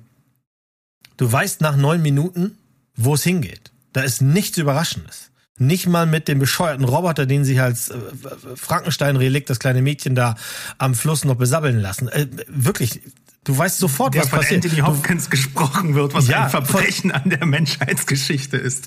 Ich habe auch gesagt, was spinnt der oder was? ich, und wie gesagt, wir dürfen eine Sache nicht vergessen und die ist, ist richtig gut und ich würde das auch machen. Hier hast du 40 Millionen, kannst du mir mal diesen Blechkameraden sprechen, weil bei Star Wars, die letzten, da hat das immer gut geholfen. Die Blechkameraden kamen gut an. Da kannst du hier nochmal richtig einen rausholen. Der Typ ist 85, sagt wirklich nichtssagenden Shit. Nur war, also am Ende ist schon klar, wir können uns alle auf das richtig große Spektakel noch vorbereiten. Das hier war ja nur Vorspiel. Das war ein bisschen Petting in der Hose. Und beim zweiten Teil, da kommen die Buchs runter. Da geht's dann richtig los zack, bon, bonjour und fertig. ich, ich werde mir den zweiten auch angucken, alleine, weil ich einfach wissen will, ob das Ganze auf demselben Schrottplatz spielt. Also Schrottplatz im Sinne von, spielen die weiterhin so schlecht? Sieht das weiterhin so beschissen aus? Und wenn der seinen Sechs-Stunden-Cut rausbringt, ich werde es mir wahrscheinlich nicht verkneifen können, mir das auch anzugucken, weil das ist dann ich möchte irgendwann dahin kommen, dass ich den ein bisschen verstehe, diesen Mann. Ich, weißt du, ich, ich Aber dann bitte nicht mit so- dem, dann guck dir lieber nochmal die Justice League an. Aber Ja, das hab ich Steven wirklich Berg könnt ihr mir jetzt in die versucht, Bre Bresche springen. Ihr schafft es immer, diesen Fantasy- und Science-Fiction-Welten zu entkommen. Ihr müsst jetzt den Mo davon ab, abbringen. Also, also erstmal, ne, das ist ja also- Masochismus im, im Endstadium. Ne? Also wir, wir werfen das immer Berg vor, aber dann hier praktisch schon einzukündigen, dass du den sechs Stunden Cut auch gucken wirst, finde ich gut. Also ich, Ja. ich finde es gut, dass du dich opferst fürs Team. ähm, ich ich habe auch nur Schlechtes drüber gehört. Ich hatte halt auch gehört. Äh, Das soll das neue Star Wars werden. Jetzt höre ich, das ist praktisch eine, eine Star Wars Kopie. Und äh, wie äh, irgendwie, ich glaube, äh, hinlänglich bekannt ist, sind Berg und ich keine großen Star Wars Fans. Also und dann ist der Nee. Film auch noch so scheiße, wie wie Also dieser also, Star, also der mehr abgeturnt können wir ja nicht werden. Pass auf. Der einzige Grund, warum die Leute immer noch rumlaufen und irgendwie das Wort Star Wars reinwerfen in diesen Dialog, ist nur der, um noch mehr Leute dahin zu kriegen, den Schrott zu gucken, damit Netflix nicht die größte äh, Scheiße hier eingefahren hat und Geld verliert und uns allen noch mehr Geld abnimmt. Weil Star Wars ist ja selbst in sich schon nicht, nicht Scheiße. originell, sondern hat auch geklaut, hat es aber besser gemacht und einfach geiler. Geileres Wordbuilding, alles ist echt geilere Effekte. Hier sind 70 Prozent des Films sind absolute Zeitverschwendung, die brauchst du gar nicht. Und, wenn du die dieses- Zeitlupen rausnimmst, dann ist der Film wahrscheinlich eine halbe Stunde kürzer. Wahrscheinlich. Also Man äh, kann es auch äh, exemplarisch, also es gibt am Anfang eine Figur von der imperialen Seite, die ihr hilft. Dieser junge Typ, der kommt danach nie wieder vor. Dieser Film ist zerschnitten und ich glaube, dass dieser Film mit Absicht, also zerschnitten wurde, um uns dann wieder irgendwann alle heiß zu machen, zu sagen, also klar, äh, auf Netflix und, und, und so äh, war das, äh, und auf den Streaming-Portalen HBO Max war das ja, glaube ich, war der, der Snyder Cut war ein absoluter Hit. Das war das einer der meistgestreamten Titel überhaupt da. Ähm, und die versuchen jetzt wahrscheinlich einen schlechten Film rauszubringen, um dann zu sagen, ey, hier, der Film hat jetzt ganz neue Figuren, neue Handlungsstränge und der ist mega brutal, guckt dir auch nicht jetzt an. Aber was ist denn das für eine scheiß Strategie?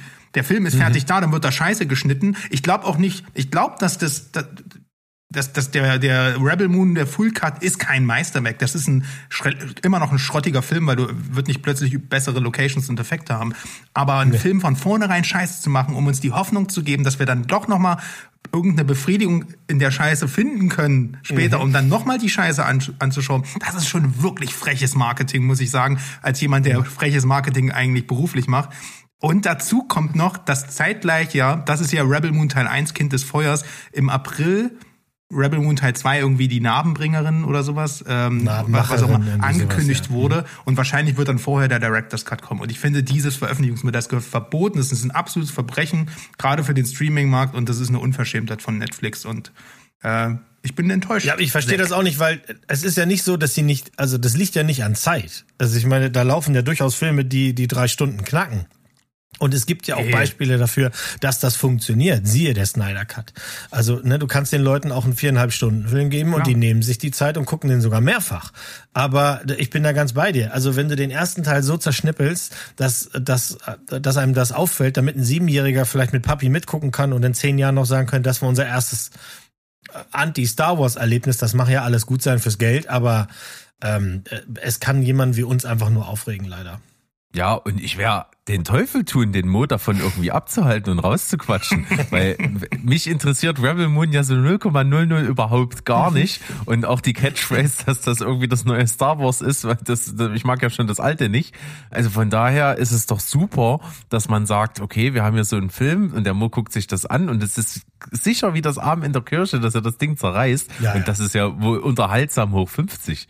also ich habe das ja auch schon in der Folge gesagt hier, äh, wo wir über die schlechtesten Filme 2023 geredet haben. Das ist also jeder schlechte Film hat ein was Gutes. Mo wird drüber reden und das ist geil. Ja, hier müssen Also, wir bloß aber der wirklich Sandro wird ja auch nicht anders können. Ja, Sandro ich, ich gucke mir das an. Das ist genau mein Genre. Auf jeden. Alle Tropes Auf jeden. daran liebe ich und deswegen bin ich ja. Also hier ist es nur der Unterschied. Du könntest ja auch sagen, ey geil, ich habe eine Trash-Granate. Aber erstens, so wie es beworben wird, alles scheiße, also alles fake. Und zweitens, wie gesagt, mich macht halt diese Veröffentlichungspolitik eher wütend als Filmfan. Mhm. Und das sollte wirklich abgestraft werden. Und ich äh, wird's ja eigentlich auch. Der Film kommt bei weitem nicht so gut an. Der ist schon wieder aus der Top Ten raus. Für so eine Mhm. Art von Hit haben sie sich wahrscheinlich mehr erwartet. Äh, lustigerweise ist die Justice League jetzt wieder drin. okay. Ähm, Und ich hoffe, wie gesagt, dass dieses Modell nicht weiter fortgeführt wird. Das ist, das war mir jetzt nur nochmal wichtig hier zu betonen. Ich kann ja auf jeden Fall mal noch was bringen und zwar kurz vor unserer Aufzeichnung für die besten Filme 2023 habe ich noch mal so ein paar Dinge geguckt, die ich dieses Jahr noch nicht oder in dem letzten Jahr noch nicht geschafft hatte und mir dachte, ah, guckst du mal, vielleicht spielen die auch noch mal eine Rolle für die besten Liste. Und äh, zum Beispiel Tar hat das ja äh, bravourös geschafft, ist bei mir auf Platz drei gelandet. Und ich habe auch geguckt Past Lives der hochgelobte Indie-Film von A24 von Celine Song. Und also ich sag mal, mir hat er nicht so gut gefallen. Es war, ich fand ihn okay, bis gut tatsächlich, weil ich auch anerkennen muss, wie toll er gemacht ist. Aber so richtig unterhaltsam ist er nicht. Woran liegt das? Es liegt daran, dass er so ist, wie er sein möchte. Und das, wie er sein möchte, bringt ihn dazu, so hochgelobt zu werden. Klingt verwirrend, erkläre ich euch jetzt. Past Lives ist eine Liebesgeschichte. Und zwar so extrem geerdet, realitätsgetreu, authentisch und relatable, dass es halt totlangweilig ist. Das ist halt leider das Ding. Wenn du eine Liebesgeschichte oder ein Liebesdrama nicht mit irgendwelchen dramaturgischen Punkten ein bisschen injizierst, damit da ein bisschen Pep drin ist und damit so ein bisschen Höhen und Tiefen zustande kommen und sowas, dann wird das halt echt langweilig, weil es einfach nur ganz stinknormale zwischenmenschliche Beziehungen sind. Was passiert? Es passiert in dem Film was, was wahrscheinlich die viele von denen, die uns zuhören, irgendwie schon mal von jemandem, den sie kennen, gehört haben oder denen das selber passiert ist, verschiedenste Dinge. Es geht um äh, zwei ähm, also die Geschichte erstreckt sich über 24 Jahre, beginnt im Kindesalter von Na Jung und Hae Sung. Die sind beide in Korea, leben dort und sind beste Freunde, gehen auf dieselbe Schule und sind wirklich, wirklich innig miteinander. Und sie reden auch irgendwie als Kinder schon, wo sie noch gar nicht so richtig wissen, was ist das Konzept Liebe und sowas, reden sie schon davon, dass sie mal heiraten werden. Und es kommt aber ganz anders, denn äh, Na Jung wird äh, mit ihrer Familie auswandern und dann verabschieden die sich und sie wird, äh, sage ich mal, in Kanada einreisen mit ihrer Familie und sich dort ein Leben aufbauen und dann auch einen amerikanischen Namen annehmen. Sie heißt dann Nora und macht dann dort ihr Ding und dann verlieren die sich aus den Augen. Und zwölf Jahre später Mittlerweile ist sie von Kanada nach New York gegangen, um dort irgendwie zu studieren. Und aus Jux und Dollerei kommt sie mal abends irgendwie auf den Trichter, so ein bisschen Facebook zu checken, aus ihrer Heimat und so und findet ihren Jugendfreund wieder. Und die beiden äh, ja, kontakten sich und reden miteinander und dann wird wirklich innerhalb kürzester Zeit aus diesen äh, mit wahnsinnig viel Zeitverschiebung stattfindenden Skype-Calls wird eine super innige Freundschaft, eigentlich auch irgendwo Liebe, aber es ist natürlich über eine wahnsinnige Entfernung. Und die reden jeden Tag fast miteinander und die sind super innig. Und als es dann wirklich so intensiv ist, dass beide eigentlich wissen, wenn sie jetzt irgendwie sich sehen könnten, wären sie ein Paar, ähm, wird das Ganze irgendwie zu viel und sie merken, ja, das hat irgendwie keine Zukunft, weil wir so weit auseinander sind. Und weil es irgendwie auch nicht realistisch ist, dass Hae Sung in die USA äh, emigriert und da jetzt mit ihrem Leben irgendwie beginnt oder sowas. Der ist halt äh, im Ingenieursstudium nach dem Wehrdienst irgendwo in Seoul und ja, ist dort auch irgendwie verhaftet. Und dann bricht diese super innige Beziehung auf einmal ab und dann vergehen wieder zwölf Jahre. Und nach den zwölf Jahren gibt es irgendwie so eine Situation, wo er endlich mal die USA besucht und den Besuch nutzt, um sie dort zu treffen. Und dann bandelt die Beziehung wieder so an. Aber es ist von vornherein klar, dass, dass das nichts ist. Also, dass das nicht zu einer Beziehung führen wird, aber dass es auf jeden Fall irgendwie eine Beziehung wäre. Und das Ganze wird so ein bisschen erklärt mit diesen, äh, mit so, so, so einer Geschichte, so einer Sagengeschichte oder so ein Begriff, den es gibt äh, in der in, in der koreanischen äh, Historie, da gibt es irgendwie so ein Wort dafür, wenn man irgendwie äh, 8000 Leben oder sowas miteinander gelebt hat, dann äh, kommt man dazu, dass man sich irgendwie, dass man zusammengehört und dann irgendwie verbunden ist. Und du hast irgendwie das Gefühl, du siehst das 7999. Mal, wo sie sich noch nicht kriegen, aber im nächsten Leben schon. Das ist irgendwie alles sehr esoterisch und geht auf solche, auf solche Ebenen, aber man weiß genau, was ist damit gemeint und das spürst du auch, weil es brillant gespielt ist. In jeder kleinen Mimik, Gestik siehst du diese Gefühle von den Leuten zueinander und auch wie differenziert diese Gefühlswelt ist. Das ist wahnsinnig toll gemacht und es sieht gut aus. Es ist so ein bisschen leicht gritty, äh, ist einfach gut abgefilmt, sind, sind geile Perspektiven, äh, gute Dialoge, es ist toll geschauspielert. Also du kannst halt nicht meckern, aber es ist halt auch sehr höhepunktslos. Das ist so ein bisschen das Problem. Und ich habe mich an so einer Stelle erinnert gefühlt, und jetzt ist vielleicht der Punkt, wo ich Sandro kriege, den vielleicht doch zu gucken. Äh, du hast mal gesagt, was über den Film Chacha Real Smooth.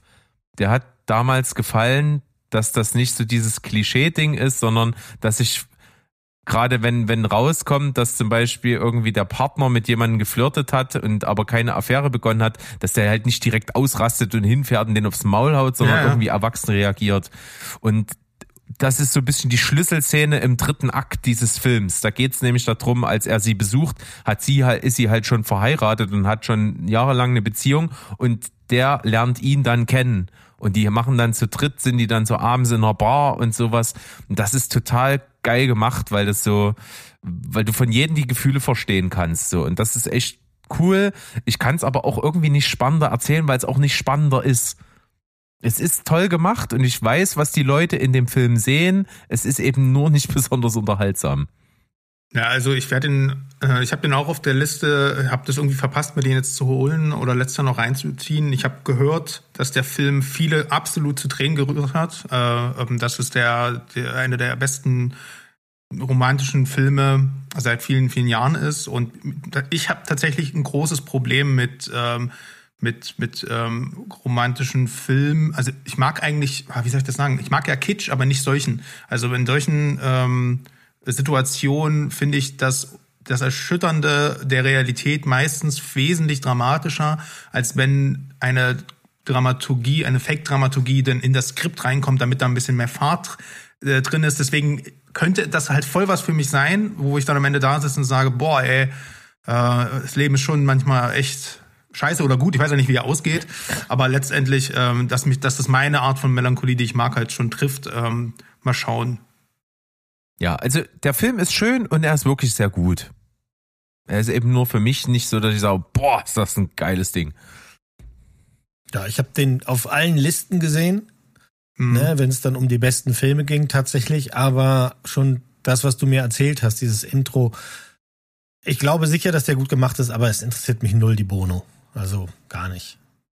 Das ist einfach, da gibt, das gibt mir nichts.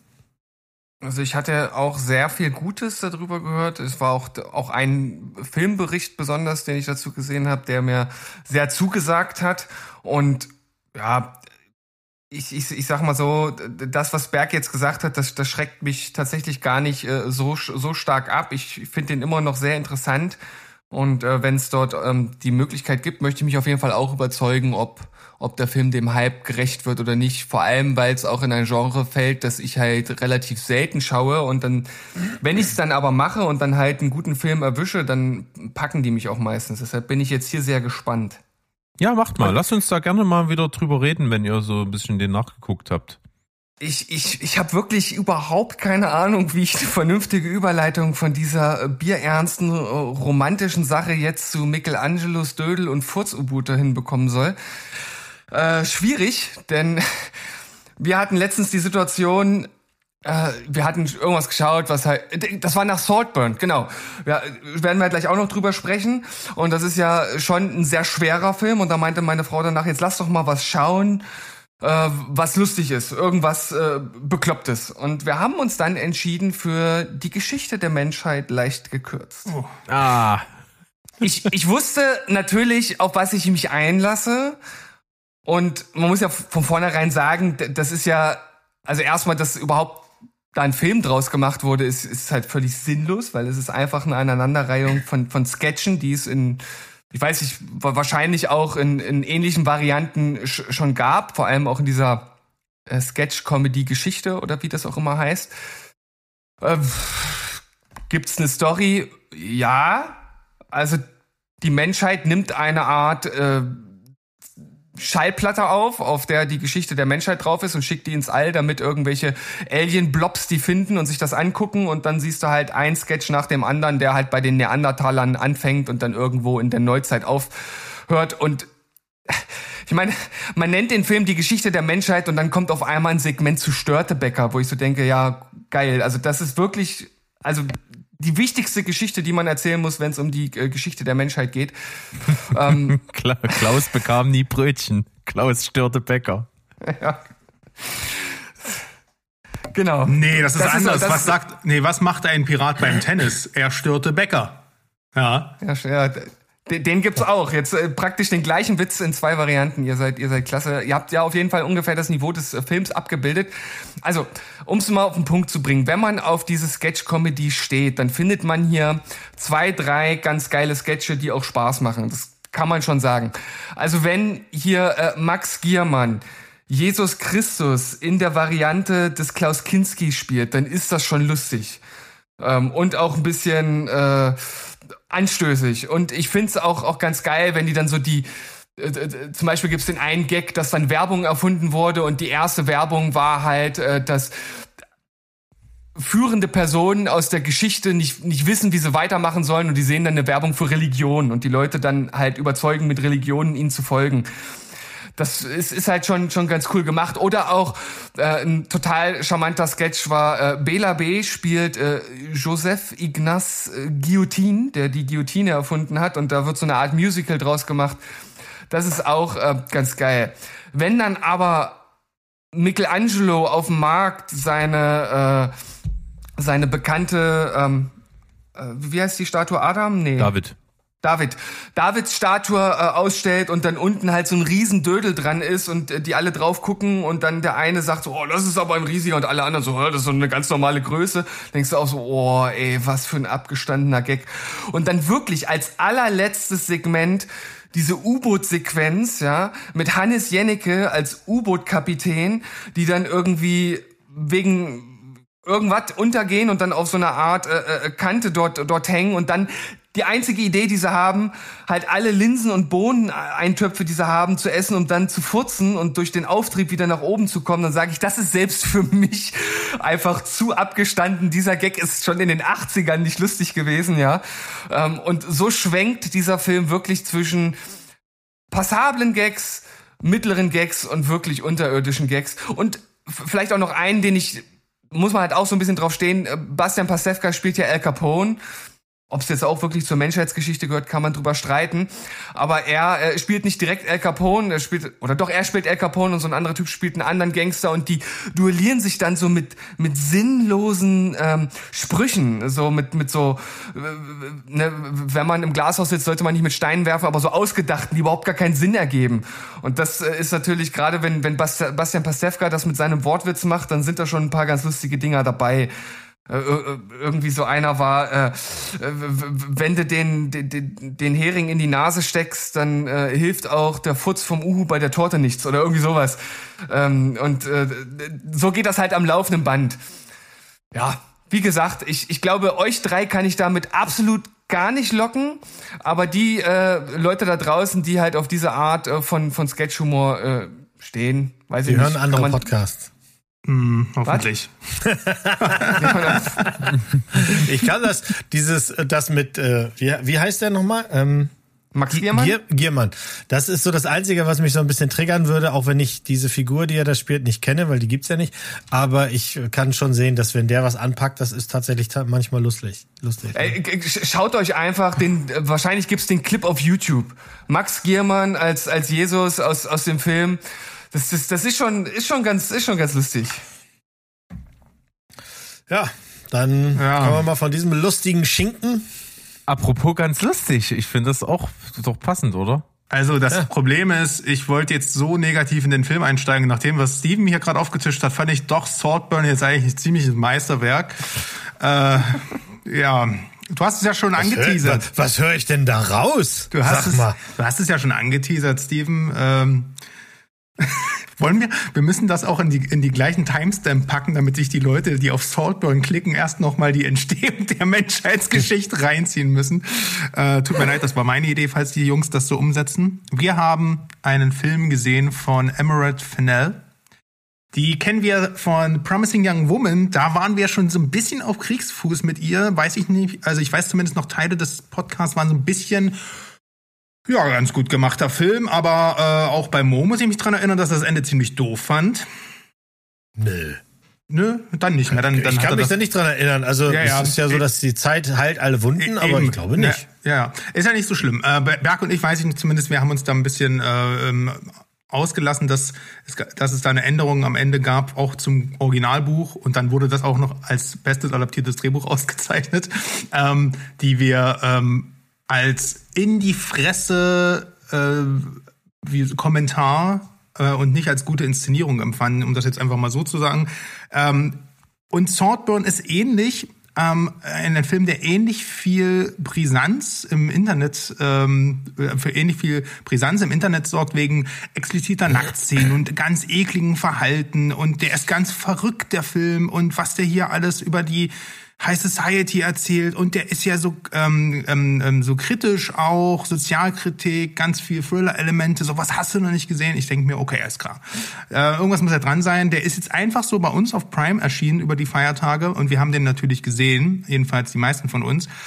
Und ähm, in, der, äh, in der Hauptrolle haben wir einen unfassbar guten, ich denke, dass da sind wir uns einig, egal wie wir den Film finden, Barry Keoghan, der hier nach, äh, was war der letzte Film, wo er auch Oscar nominiert war? Äh, Banshees, ne? Ähm, Banshees of Inisherin äh, hier eigentlich seine nächste Performance äh, abliefert, wo ich sage, ey, der Typ, der wird der nächste große Hit, wenn der so weitermacht, weil es auch hier wirklich wieder mit vollem Körpereinsatz, wirklich äh, mit dem ganzen Körper, ihr wisst, was ich meine, äh, eine, eine krasse Performance, was er abliefert. Äh, ansonsten ist noch Jacob Elordi, äh, Elordi dabei. Äh, ich habe ja jetzt Euphoria bisher noch nicht gesehen, aber Berg wird ihn daraus, äh, daher kennen. Ich kannte ihn jetzt noch nicht, aber er spielt ja bald auch Elvis, glaube ich wohl. Äh, und ansonsten äh, geht's halt, wie gesagt, um besagten ähm, Barry Keoghan, genannt Oliver, der hier äh, Anfang der 2000er spielt das, glaube ich, gemessen an dem Soundtrack, ein Stipendium an der Oxford University bekommt und für seinen Kommilitonen, der ja aus einer sehr aristokratischen Familie stammende, ähm, eben äh, Jacob äh, Lordy, äh, der für den so eine Anziehung, eine Faszination, möchte ich eher sagen, entwickelt. Und man sieht so ein bisschen ihren Alltag dort und man hat auch mit, äh, äh, mit ähm, Oliver so ein bisschen Mitleid und man und irgendwann kommt es halt dazu, dass sich, ähm, dass die beiden sich wirklich auch anfreunden und Felix, äh, so heißt der von äh, Jacob Elordi gespielte Charakter, ihn dann halt einlädt auf sein Anwesen, äh, auf seinen opulenten Familiensitz ähm, äh, Saltburn. Das ist wirklich so ein gotisches, verwinkeltes Herrenhaus, riesengroßes Anwesen, riesengroßer Garten. Fast, von Pool kann man da gar nicht mehr reden, ist fast ein See. Und das ist alles die pure Dekadenz.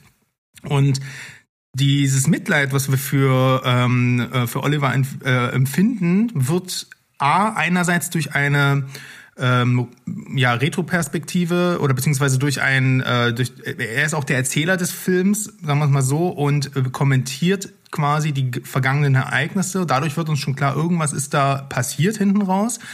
Und sein Verhalten wird immer irritierender für den Zuschauer und er wird immer besessener und das alles, was auf diesem Anwesen passiert, es wird immer drastischer, sage ich jetzt mal, ohne da viel drüber zu erzählen, was eigentlich passiert. Und ich sag's mal, ohne jetzt, ihr könnt ja gerne noch mal auf dieses Handwerk und sowas eingehen. Ich fand, der Film ist eine absolute Frechheit.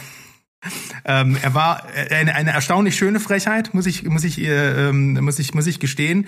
Und eine tatsächlich auch unterhaltsame äh, Frechheit, deswegen kann ich nicht ranten. Ähm, aber eigentlich unter der Oberfläche ist der Film ein ziemliches Klo für mich gewesen. Ihr könnt ja erstmal ähm, sagen, wie ihr den fandet. Steven? Also, auf dem Discord-Kanal hat jemand geschrieben, er war sowohl angewidert als auch fasziniert. Und ich muss sagen, dass das bei mir tatsächlich ähnlich war. Und ich bin wahrscheinlich von uns dreien derjenige, der den Film vermutlich am besten fand, so wie ich das jetzt gerade einschätze. Äh, ohne, dass ich jetzt in, in irgendwelche Superlative da ausschweife. Also das liegt vor allem am Handwerk, das liegt eigentlich zu zu, zu den größten Teilen an, an Barry Keegan, weil der das halt einfach so unglaublich großartig äh, spielt. Und vor allem ja auch schon mit dem ersten Satz im Film, wo er seine Liebe zu äh, Felix beschreibt, eigentlich seinen ganzen Charakter schon ein Stück weit vorwegnimmt, weil ich diesen Satz am Anfang gar nicht verstanden habe, was er damit meint. Er sagt ja mal, ob er ihn geliebt hat. Ja, er hat ihn geliebt. Und dann sagt er irgendwie nochmal, ja, ich habe ihn geliebt. Und irgendwie ist da schon so eine Art Widerspruch drin, ohne dass er es wirklich sagt. Und dann hast du halt, siehst du halt am Anfang, wie er ihm irgendwie verfällt, wie man merkt, dass er, dass er wirklich was für ihn empfindet. Und dann gibt's halt diesen Schwung in eine andere Richtung.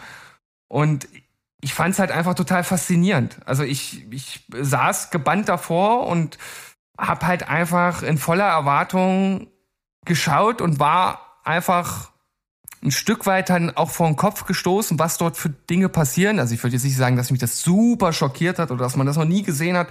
Es war aber teilweise halt auch einfach, ja, anwidernd und eklig, aber auch faszinierend gleichzeitig. Und wenn ein Film sowas mit mir macht, dann ist das irgendwie schon positiv zu sehen. Man kann den natürlich auf unterschiedlichen Ebenen versuchen zu deuten und dann auch äh, dem dort sicherlich ein paar Dinge absprechen, dass er das, was er vielleicht drüber bringen will, gar nicht so richtig schafft mit dieser Sozialkritik an den Superreichen und so weiter. Ähm, da würde ich mich jetzt aber gar nicht äh, gerade so drauf stürzen. Ich fand den Film einfach faszinierend, ich fand ihn schauspielerisch überragend und zum Ende können wir vielleicht gleich noch mal was sagen. Jetzt äh, lasse ich noch mal Mo ganz kurz äh, hier ein bisschen was vom Stapel lassen, weil ich glaube, der, der geht in eine etwas andere Richtung. Nee, nee, nee, nee, nee, nee, nee, nee, nee. Also bei den meisten Teilen bin ich mit. Ähm, ich weiß nicht, wem es auffällt, wer, wer so alt ist wie ich, der merkt, dass das hier ein Rip-Off ist von der talentierte Mr. Ripley. Das als erstes, den kann ich euch mal sehr empfehlen, den könnt ihr sehr gerne gucken. Und das ist ein Film, den kannst du nur 2023 geben, weil das ist, eigentlich ist das, also im Großen und Ganzen ist das ja nur ein Film, der, der zeigen will, mit wie viel kann ich durchkommen. Also diese ganzen, die Leute reden ja nicht, also du bist der Einzige und meinetwegen noch Herr Schmidt, die irgendeine Metaebene mit dieser ganzen Sozialkrieg, darüber redet kein Mensch. Die reden nur wirklich über diese Schockmomente und wenn die kommen, wir sind ja schon im Grunde darauf vorbereitet, dass da was kommt, was ein bisschen weird aussieht und das ist so der Moment, wo ich mir denke, ja, ihr versucht schon so einfach zu gucken, was kann ich mir hier alles erlauben? Und da, ne, diese Ekelszene, und äh, die Grabszene, das sind alles Ey, so. Also Badewanne war für mich. Ja, Badewanne fa, fa, ist auf jeden Fall fast noch, ja, fast noch widerlicher. So, also das ist genau das Ding, was ich meine. Also das sind die drei, vier großen Momente und davor und dazwischen passiert noch so ein bisschen was. Ähm, ich bin auch nicht ganz bei euch, dass ich sage, ja, also ähm, Barry ist ist super, ist als Schauspieler super aber äh, das war ja früher schon. Also ich, ich, ich kenne keinen Film, bei dem er mitmacht, wo er schlecht ist. Seit Killing of a Sacred das, Deer ist der Typ halt genau. einfach. Also für mich ist das ja. jetzt hier kein Notch nach oben, sondern dadurch, dass ich hier im Hintergrund die ganze Zeit Ripley im Kopf hatte und wir wissen von Sekunde eins, dass er der Teil des Films ist, der nachher weird wird, ähm, ist das für mich jetzt schauspielerisch, äh, das ist super kinematografisch ist es auch toll. Äh, Musik haben sie auch super gewählt. Aber ansonsten muss ich schon tatsächlich sagen, äh, das ist mir zu viel. Ich will euch diesen Schockeffekt zeigen und verteile diese Szenen und ihr werdet alle darüber reden am Ende. Und dann bleibt für mich am, schlussendlich echt so ein bisschen so ein verkorkster Film übrig, weil ich dann auch, der, der gesamte dritte Akt ist für mich ein absolutes Rätsel. Also es gibt keine logische ja. Begründung, warum die Frau tut, was sie, also warum Barry zurück, also er verlässt dann irgendwann Saltburn und kommt zurück. Dafür gibt's keine logische Erklärung. Und was dann alles noch passiert, äh, geht mir komplett ab. Also wofür ist das da, wenn nicht nur um oben noch einen draufzusetzen und dann mit dem Kreis zu machen, so hahaha, äh, da, das habt ihr jetzt alle nicht, doch haben wir erwartet, wussten wir von Anfang an. Ja, das ist also, einfach so, weil weil Fennell einfach ist, er hat, die hat so eine, ich, ich will das gar nicht, ich will ihr das gar nicht so mies reden, weil ich finde, die hat geile Ideen, Filme auch zu machen. Und äh, ist ja auch mhm. schön, wenn mal jemand so anarchisch rangeht, aber dann sei doch nicht so selbstverliebt. Weißt du, es ist immer wieder, ähm, du, ich, ich weiß nicht, die Geschichte ist so konstruiert, dass, dass der, also dass quasi das Drehbuch dem Publikum immer voraus ist und du guckst dir das so an Und immer wieder wird dir so eine Sichtweise vermittelt und auf der einen Seite bist du dann halt ganz nah an ihm dran und hast Mitleid und be belauscht das mit ihm, wie er irgendwie andere, andere Figuren sich anhört und dann mit- mitbekommt, was die im Schilde führen. Auf der anderen Seite wirst du am, am Ende des Films mit Informationen ganz plötzlich überschüttet, die alles auf den Kopf stellen und das sollst du dann plötzlich schlucken und da, da, da wäre es doch schön, wenn du als Zuschauer auch die Möglichkeit hättest, selbst irgendwie dir was zusammenzureimen oder irgendwelche Puzzleteile zusammenzusetzen. Das geht ja in dem Film gar nicht. Du wirst ja immer nur vor Tatsachen gestellt. Ja. Ja, und, und, also du fragst dich ja schon, wenn wir richtig tief reingehen, dann kommen wir auch ins Spoiler-Territorium, das lassen wir auch. Aber alleine der Charakter Oliver, die Motivation, die wir am Ende schlucken sollen, so, die erklärt sich halt den ganzen Film über nicht. Also es gibt, für, es gibt da, es gibt einfach keinen Grund dafür. Außer, dass er einfach ein weirder Dude ist. Naja, das ist Ja, äh, doch, äh, muss ich dir tatsächlich ein ein bisschen zustimmen. Also nicht nur ein weirder Dude. Also der ist ja wirklich, ich meine, das, was er ja letzten Endes getan hat, widerspricht ja auch, auch dem, was er ja eigentlich gefühlt hat. Ja. Wobei dann halt die Frage ist, ob er vielleicht auch eine Art unzuverlässiger Erzähler ist. Also vielleicht äh, stimmt auch gar nicht all das, was wir gesehen haben. Das würde dem Ganzen natürlich nochmal eine ganz andere Ebene geben. Ne? Aber ich bin auch nicht so richtig schlau aus ihm als Typen geworden. Also er ist halt so strange von, von seiner Motivation und auch von, von seiner psychischen äh, Konstitution. Ich habe mich zum Schluss wirklich gefragt, ob er irgendeine Art weiß ich nicht, psychische Störung hat, die irgendwie nicht so ganz klar wird. Also, ja, ganz weird und dann hast, hat man noch diese, also ich, ich muss sagen, die, die aller, aller, allerletzte Szene des Films, die finde ich, äh, ich finde die großartig. Ja, die Szene ist geil und die bleibt mir auch in Erinnerung. Ja. Das muss ich dem Film geben. Aber es ist so bescheuert, weil dir wird die ganze Zeit eine Figur präsentiert, nur um am Ende sie komplett zu dekonstruieren, um einfach einen What the fuck Moment zu kreieren. Und das ist ja auch, wie gesagt, alles alles, was mit diesem Film, ich weiß, ich verstehe das, dass der Film gehypt wird und sowas. Und das will ich ihm auch nicht anrechnen. Aber es, der Ausgangspunkt ist nun mal ein ein, äh, ein, ein, ein Klassenkonflikt, der dort besprochen wird.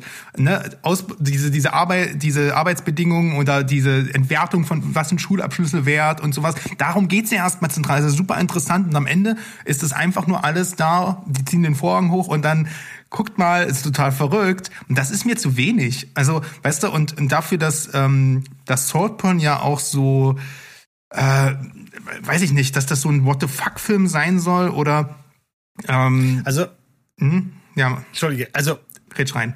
diese, diese ganze Geschichte um diesen Klassenkampf und sowas, ne? Das findet in mir überhaupt nicht statt, weil ich dem das nicht abnehme. Zu keiner einzigen Sekunde ist das ein Film, der Klassen äh, äh, anprangern soll. Denn Aber das ist der die erste Frau, Akt die, des Films. Also die Frau, die den Film gemacht hat, könnte reicher nicht sein. Hm. Also die kommt aus einer Familie, die das Geld im Keller hat und da hat sie Personal für und die das Geld wenden, damit es sich schimmelt. Ist wie bei Dagobert Duck. Der nehme ich nicht ab, dass die mir irgendwas von Klassensozialität, bla blub, zip, ab, ab, gar nicht. Die hat Ripley gelesen und hat gesagt, geil, ich nehme jetzt Schauspieler, die gerade hip sind und dann lasse ich noch den Hauptdarsteller, den alle mögen, seinen Pimmel ins, äh, in die Kamera halten und schwuppdiwupp habe ich einen Hit. Ja. Fertig. Mehr ist das nicht. Es Aber wird ja auch immer wieder betont, wie radikal der Film sein soll. Und Der ich denke mir Pimmel so, oder der Film? Beides. der Pimmel ist, nee, der Pimmel von William Defoe ist radikal. Äh, bei, bei, bei, bei Den habe ich ja nicht gesehen. Ja, den musste ja rausgeschnitten werden, weil er zu groß war für, für das. Egal. Ähm, der Film hat hier und da mal ein bisschen Strobo, dann ein paar originelle Schnitte und ein paar coole Kamerafahrten. Klar, der ist sehr bunt. Ne? Dann hast du die trashige Mucke und nackte Haut. Ich so, klingelst du irgendwo? Ja, guck dir Spring Breakers an, weil der hat das auch alles und ist wirklich noch ein Kunstfilm, weil da was dahinter steckt. Und ähm, oder The Neon Demon oder sowas, weißt du? Und am Ende ist dieser Film Oder geil. Äh, Bitte? Oder Barbie. du ist auch bunt, schöne Musik. äh, Ja, und die eine Szene mit. John Cena gebe ich dir. Na, auf jeden Fall. Okay. Er hat bunte Bilder und hippe Musik, so was wollte ich sagen. Aber inhaltlich ist er ziemlich leer und will halt sehr edgy sein. Und ich mag das nicht, wenn Sachen aufgesetzt edgy sind. Da habe ich einfach, äh, das, das stößt mich irgendwie ab. Das ist hier ein geil gemachtes, zweistündiges TikTok-Video. Äh, Mhm. Und mehr, mehr gibt- ist es leider nicht. Aber das ist halt so ein geiles TikTok-Video, das swipe ich halt trotzdem gern mal drüber hin. Ja. Ja, Ich glaube auch, das ist ein Film, der, der, äh, der ist jetzt sehr präsent und die Leute reden drüber, zipp und zapp und mach alles gut sein, aber über den redet in zwei Jahren, ein Jahr wahrscheinlich kein Mensch mehr. Äh, später sowieso nicht, weil der ist für eine Generation gemacht, die hier keinen Klassiker haben will. Die, die wollen das sehen, die wollen sich kurz schockieren, die wollen sich dafür auf der einen Seite natürlich auch echauffieren, ist ja klar. Also der ist ja genauso, ähm, die Szenen sind ja genauso gefeiert wie, wie, wie, wie kritisiert worden. Das polarisiert, das treibt die Klickzahlen nach oben. Dafür ist das gemacht. Das ist hier kein Klassiker. Wir werden davon nicht mehr hören. Äh, sie wird weiter Filme machen. Wie gesagt, die, die Schauspieler, die da drin sind, also auch äh, ähm, Rosamund Pike, die macht das schon gut. Also Ja. gar keine Frage. Die Schauspieler sind alle tippitoppi. Sieht auch, hat so ein bisschen so Neo-Goth-Style manchmal, kommt wahrscheinlich auch durch, durch eben durch dieses Schloss und sowas. Und, und ähm, ich kann mir auch vorstellen, äh, dass der eine oder andere sagt, doch, das ist mein Film des Jahres, weil der hat mich aufgerüttelt und bewegt, so wie Steven auch gesagt hat, wenn ein Film dies und das schafft, dann muss man auf jeden Fall drüber reden. Das hat er geschafft. Aber substanziell halt nichts, was jetzt, also unterm Strich würde ich jetzt mal sagen, nach dem, was wir gesagt haben, guckt sich den Berg denn nicht mehr an. Das ist jetzt so ein bisschen das Ding, ne? Wer jetzt aufmerksam zugehört hat, hat mitbekommen, ich habe ihn nicht gesehen, denn ich habe mich von vornherein geweigert, den zu gucken, weil ich null Bock drauf hatte. Kann gar nicht mal so richtig sagen. Es war ein Konglomerat aus vielen Faktoren, denke ich. Und mit dazu auf jeden Fall, dass der so kontrovers, aber auch größtenteils schlecht aufgenommen wurde. Das hat dazu geführt, dass er mich wirklich nicht interessiert. Und ich dachte mir dann so, ich warte mal und, und drück mich so ein bisschen drumrum, habe ich hingekriegt. Ihr habt es jetzt besprochen und ich kann mir jetzt aussuchen, ob ich es mache oder nicht. Aber ich bin jetzt auch aus eurer Diskussion nicht schlauer als vorher rausgegangen, ob ich es jetzt gucke oder nicht. Es ist äh, ein bisschen schwierig. Ein paar Sachen waren dabei, wo ich mir dachte, ah, ja, gucke ich mir vielleicht mal an. Ein paar waren dabei, äh, wo ich mir so dachte, nee, es ist schon gut, dass ich nicht geguckt habe. Aber so das eine Fazit mit äh, in Richtung inhaltsleer, weiß nicht so richtig, welche Mes Message er rüberbringt und tut's auch gar nicht. Äh, da habe ich nächste Woche noch was dabei für euch. Das kann ich schon mal sagen. Und weil Berg ja gerade sagt, äh, größtenteils schlecht aufgenommen, das, ich weiß nicht genau, wie du das äh, definierst, aber also 7,2 auf IMDb ist auf jeden Fall äh, ziemlich stabil und 61 bei Metakritik ist auf jeden Fall auch zumindest überdurchschnittlich. Ähm, aber äh, ihr habt ja jetzt unsere Meinung gehört und so, so insgesamt kommt der Film jetzt nicht so richtig äh, gut weg, außer dass er in, auf eine gewisse Art und Weise schon faszinierend ist.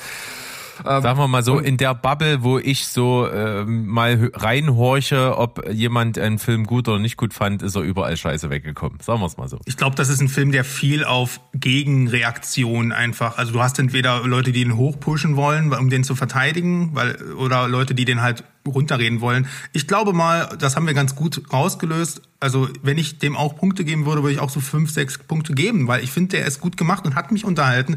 Aber er hat mich halt gleichzeitig so aufgeregt.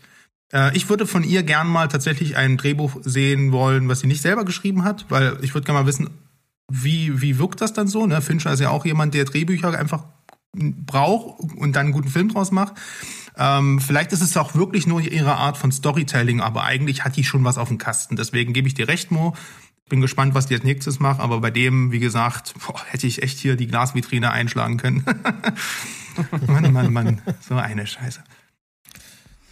Ja, Ja, auf jeden Fall ein, ein, ein würdiger Abschluss, würde ich sagen, für Ja. die Folge, weil äh, ihr habt gesehen, auf jeden Fall diskussionswürdig und lasst mal hören, wie ihr Saltburn fandet. Und zwar am besten wo, Berg? Im Discord. Denn da kann man sich einfach anmelden äh, über unsere Internetseite www.stevensvollberg.de findet ihr den Link zum Glück. Da kommt er mit rein, da quatscht er ein bisschen mit uns, mit den anderen Nappeln, die dort so rumhängen. Das ist cool und es gibt auch tonnenweise Florence Pugh Gifts. Kein Problem, haben wir alles. Eieiei.